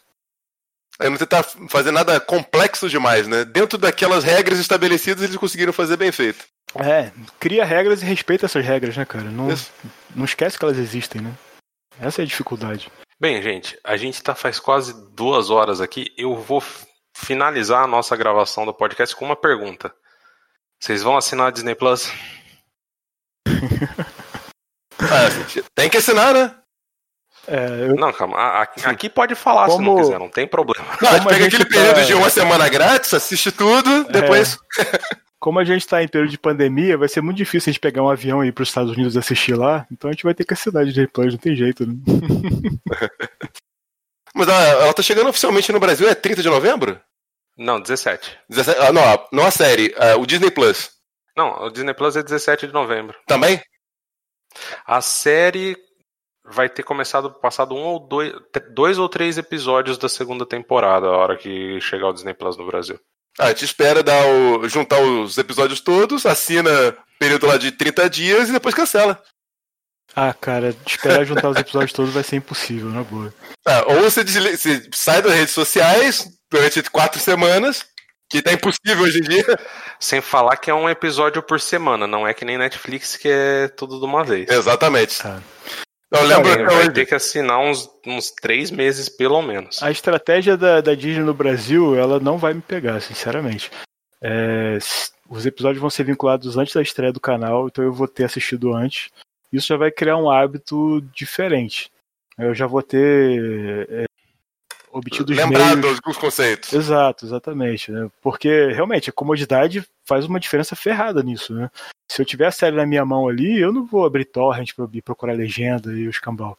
Eu vou assistir no Netflix, vou assistir no, na Amazon Prime. Agora, se eu já comecei, cara, não tem por que não continuar.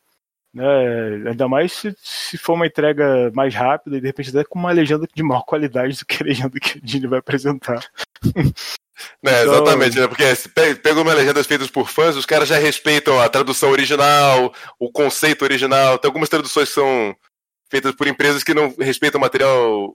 Não tem as, é, referência às traduções antigas, né? Pois é. Traduz até corretamente, é. mas o, o termo, a palavra fica diferente e fica estranho. Sou estranho.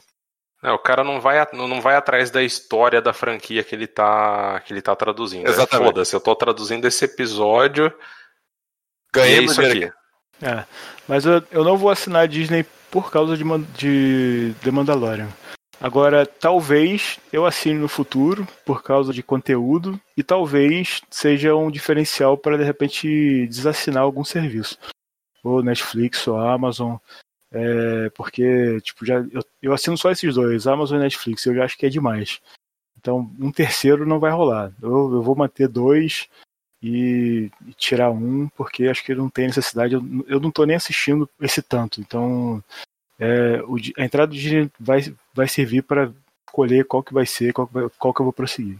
É, para pensar, conteúdo exclusivo que a gente vai ter no Disney Plus é o Mandalorian e alguns ah, vai filmes. Ter séries da Marvel. É, mas assim, filmes que a gente já assistiu, né? Não são nada. Nesse momento de estreia da, da Disney Plus no Brasil, o, único, o chamariz mesmo é o Mandalorian. O resto você tudo é reprise de filmes antigos. É um é, conteúdo fantástico vai... da Disney, da Marvel, Star Wars, mas conteúdo novo é pouca coisa. Pois é. é eu, eu vou assinar porque eu tô esperando com a minha namorada, a gente vai assistir todos os filmes de animação da Disney. Aí eu com criança em casa vai ajudar bastante também, né? Eu até eu fiz uma eu fiz uma playlist já no no IMDb com os filmes em ordem de lançamento, só que aí os que tem continuação ou remake, eu, a ideia é assistir um logo depois do outro. Entendeu? Por exemplo, é, Mulan, que saiu agora o live action, assistir a animação e depois logo em seguida o live action. Aí é mais fácil, 200, não, dava 150 filmes, alguma coisa assim. Caramba! Não, aí é tanta coisa que vale a pena você desassinar todos os outros e ficar só com Disney, porque você não vai ter tempo para ver mais nada, só vai ser isso mesmo. Ah, não, mas não vai ser só. Não vou ficar. A única coisa que eu vou fazer na TV é só assistir desenho toda hora, né? Isso é um. É, então o plano é para acabar de ver todos esses filmes em 20 anos, né? Não, mas acho que também é uma coisa que vai acabar acontecendo com o, o streaming, você pode fazer um rodízio de serviços, né? Durante 3, 4 meses eu assino Netflix, 3, 4 meses eu assino Amazon Prime, 3, 4 meses eu assino Disney Plus, e faz o rodízio de acordo com os conteúdos que você quer assistir. Cara, a Amazon Prime eu acho que eu nunca vou tirar só porque eu sou. Eu faço muita compra pela Amazon e aí faz sentido eu não ter o frete. Tá certo. Mas. Tem esse diferencial, né? Tem esse diferencial. Eu tô pagando duas coisas em uma. E por enquanto é só 10 reais, né? Então tá é, por enquanto é só 10 reais. Então... É. é. igual quando a Netflix não chegou no Brasil, era isso, né? Era 12, 13 reais também, né? É, eu tô curioso com o preço que vai ser o Disney Plus, né? Porque ainda não. Não anunciaram. É. Ainda não anunciaram. Não Acreditem ou não, eu tenho também o Apple TV Plus, mas é só porque a minha irmã comprou um iPhone e eu ganhei um ano de graça. Pô. Mas não tem aí... bosta nenhuma. Ah, mas o Apple TV Plus vai ter um, um, um, um, seriado que vai me fazer assinar, que é o Fundação, que vai sair pro ano que vem. Cara. Eu li assim... a, lendo a obra do Isaac Asimov, você vê aquilo se realizando, parece que vai ser muito bom. Eu não vi o trailer ainda. Ó, assista, é muito legal. Muito legal. Sabe qual série que eu, que eu achei bem legal no Apple TV Plus? Aquela Si do. O ator que faz o Aquaman. O Jason Momoa. Eu achei muito legal, cara. Ela não é sensacional, ela tem, tem alguns probleminhas de script, principalmente na segunda metade da temporada. Mas o conceito dela eu achei maravilhoso. My Muito man. divertido. My man. O problema é que a gente é tanto conteúdo que a gente tem para assistir e tão pouco tempo para conseguir ver alguma coisa. Não, totalmente. Eu agora que eu comecei, que eu tô com duas, que eu tô com maratona de Star Trek e maratona de Doctor Who. É, meu amigo. The Mandalorian vem aí. Ah, mas esse The fura fila, né? Esse fura fila. Não, esse, esse fura fila. Esse fura fila. Star Trek tá no Netflix, esse tá, tá lá, não tem problema. Fácil de resolver. Senhores, fechamos, batemos já duas horas, batemos mais de duas horas já. Muito obrigado pela participação de vocês. Façam aí, na verdade, uma despedida. Então vai Moro aí que é a visita. Pô, visita, né? Bom, primeira vez que participo, eu queria agradecer aí a, a oportunidade, aí, foi muito legal bater esse papo e, e muita esperança, né? Que seja um bom seriado aí e a força esteja conosco, né? Cara, falou pouco, mas falou bonito. Que a força esteja conosco realmente com essa segunda temporada de The Mandalorian. Aí espero que até antes de Mandalorian, né? Mas a gente volte a se falar aí pelo, pelos Squadrons e a gente tem a notícia, né? De, vamos ver se isso vai, vai mobilizar a comunidade e a gente vai poder voltar a jogar aí um jogo de simulação. É a nossa torcida. A hora que vocês tiverem jogado, a gente faz um outro podcast pra eu ficar escutando só. Opa, nós estamos saindo desse podcast faz tempo, hein, Sharp? É, Do pois é. review do Squadron. A gente quer, a gente quer fazer um podcast de especulação e depois um, um podcast de review, mas a gente é velho, né? Não sabe gravar podcast. Não, não seja problema. Eu fico aqui, a gente marca um dia, a gente grava, eu fico aqui só escutando e metendo o bedelho e falando bobagem no meio do tempo. E a gente lança, sem problemas. Show de bola. Então nos vemos em Squadrons. Isso aí.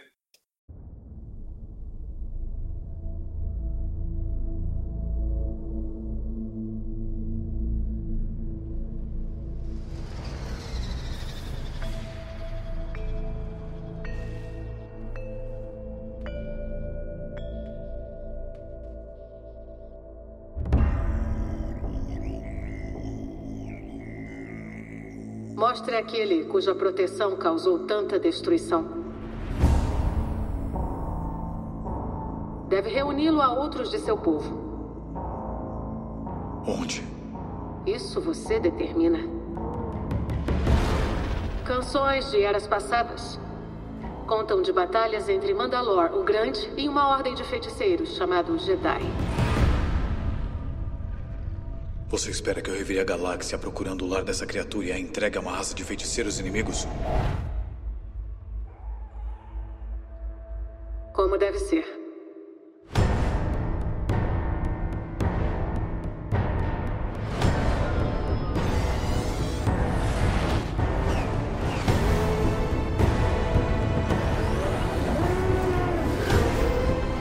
Aqui não é lugar para criança. Aonde eu for, ele vai. É, eu soube.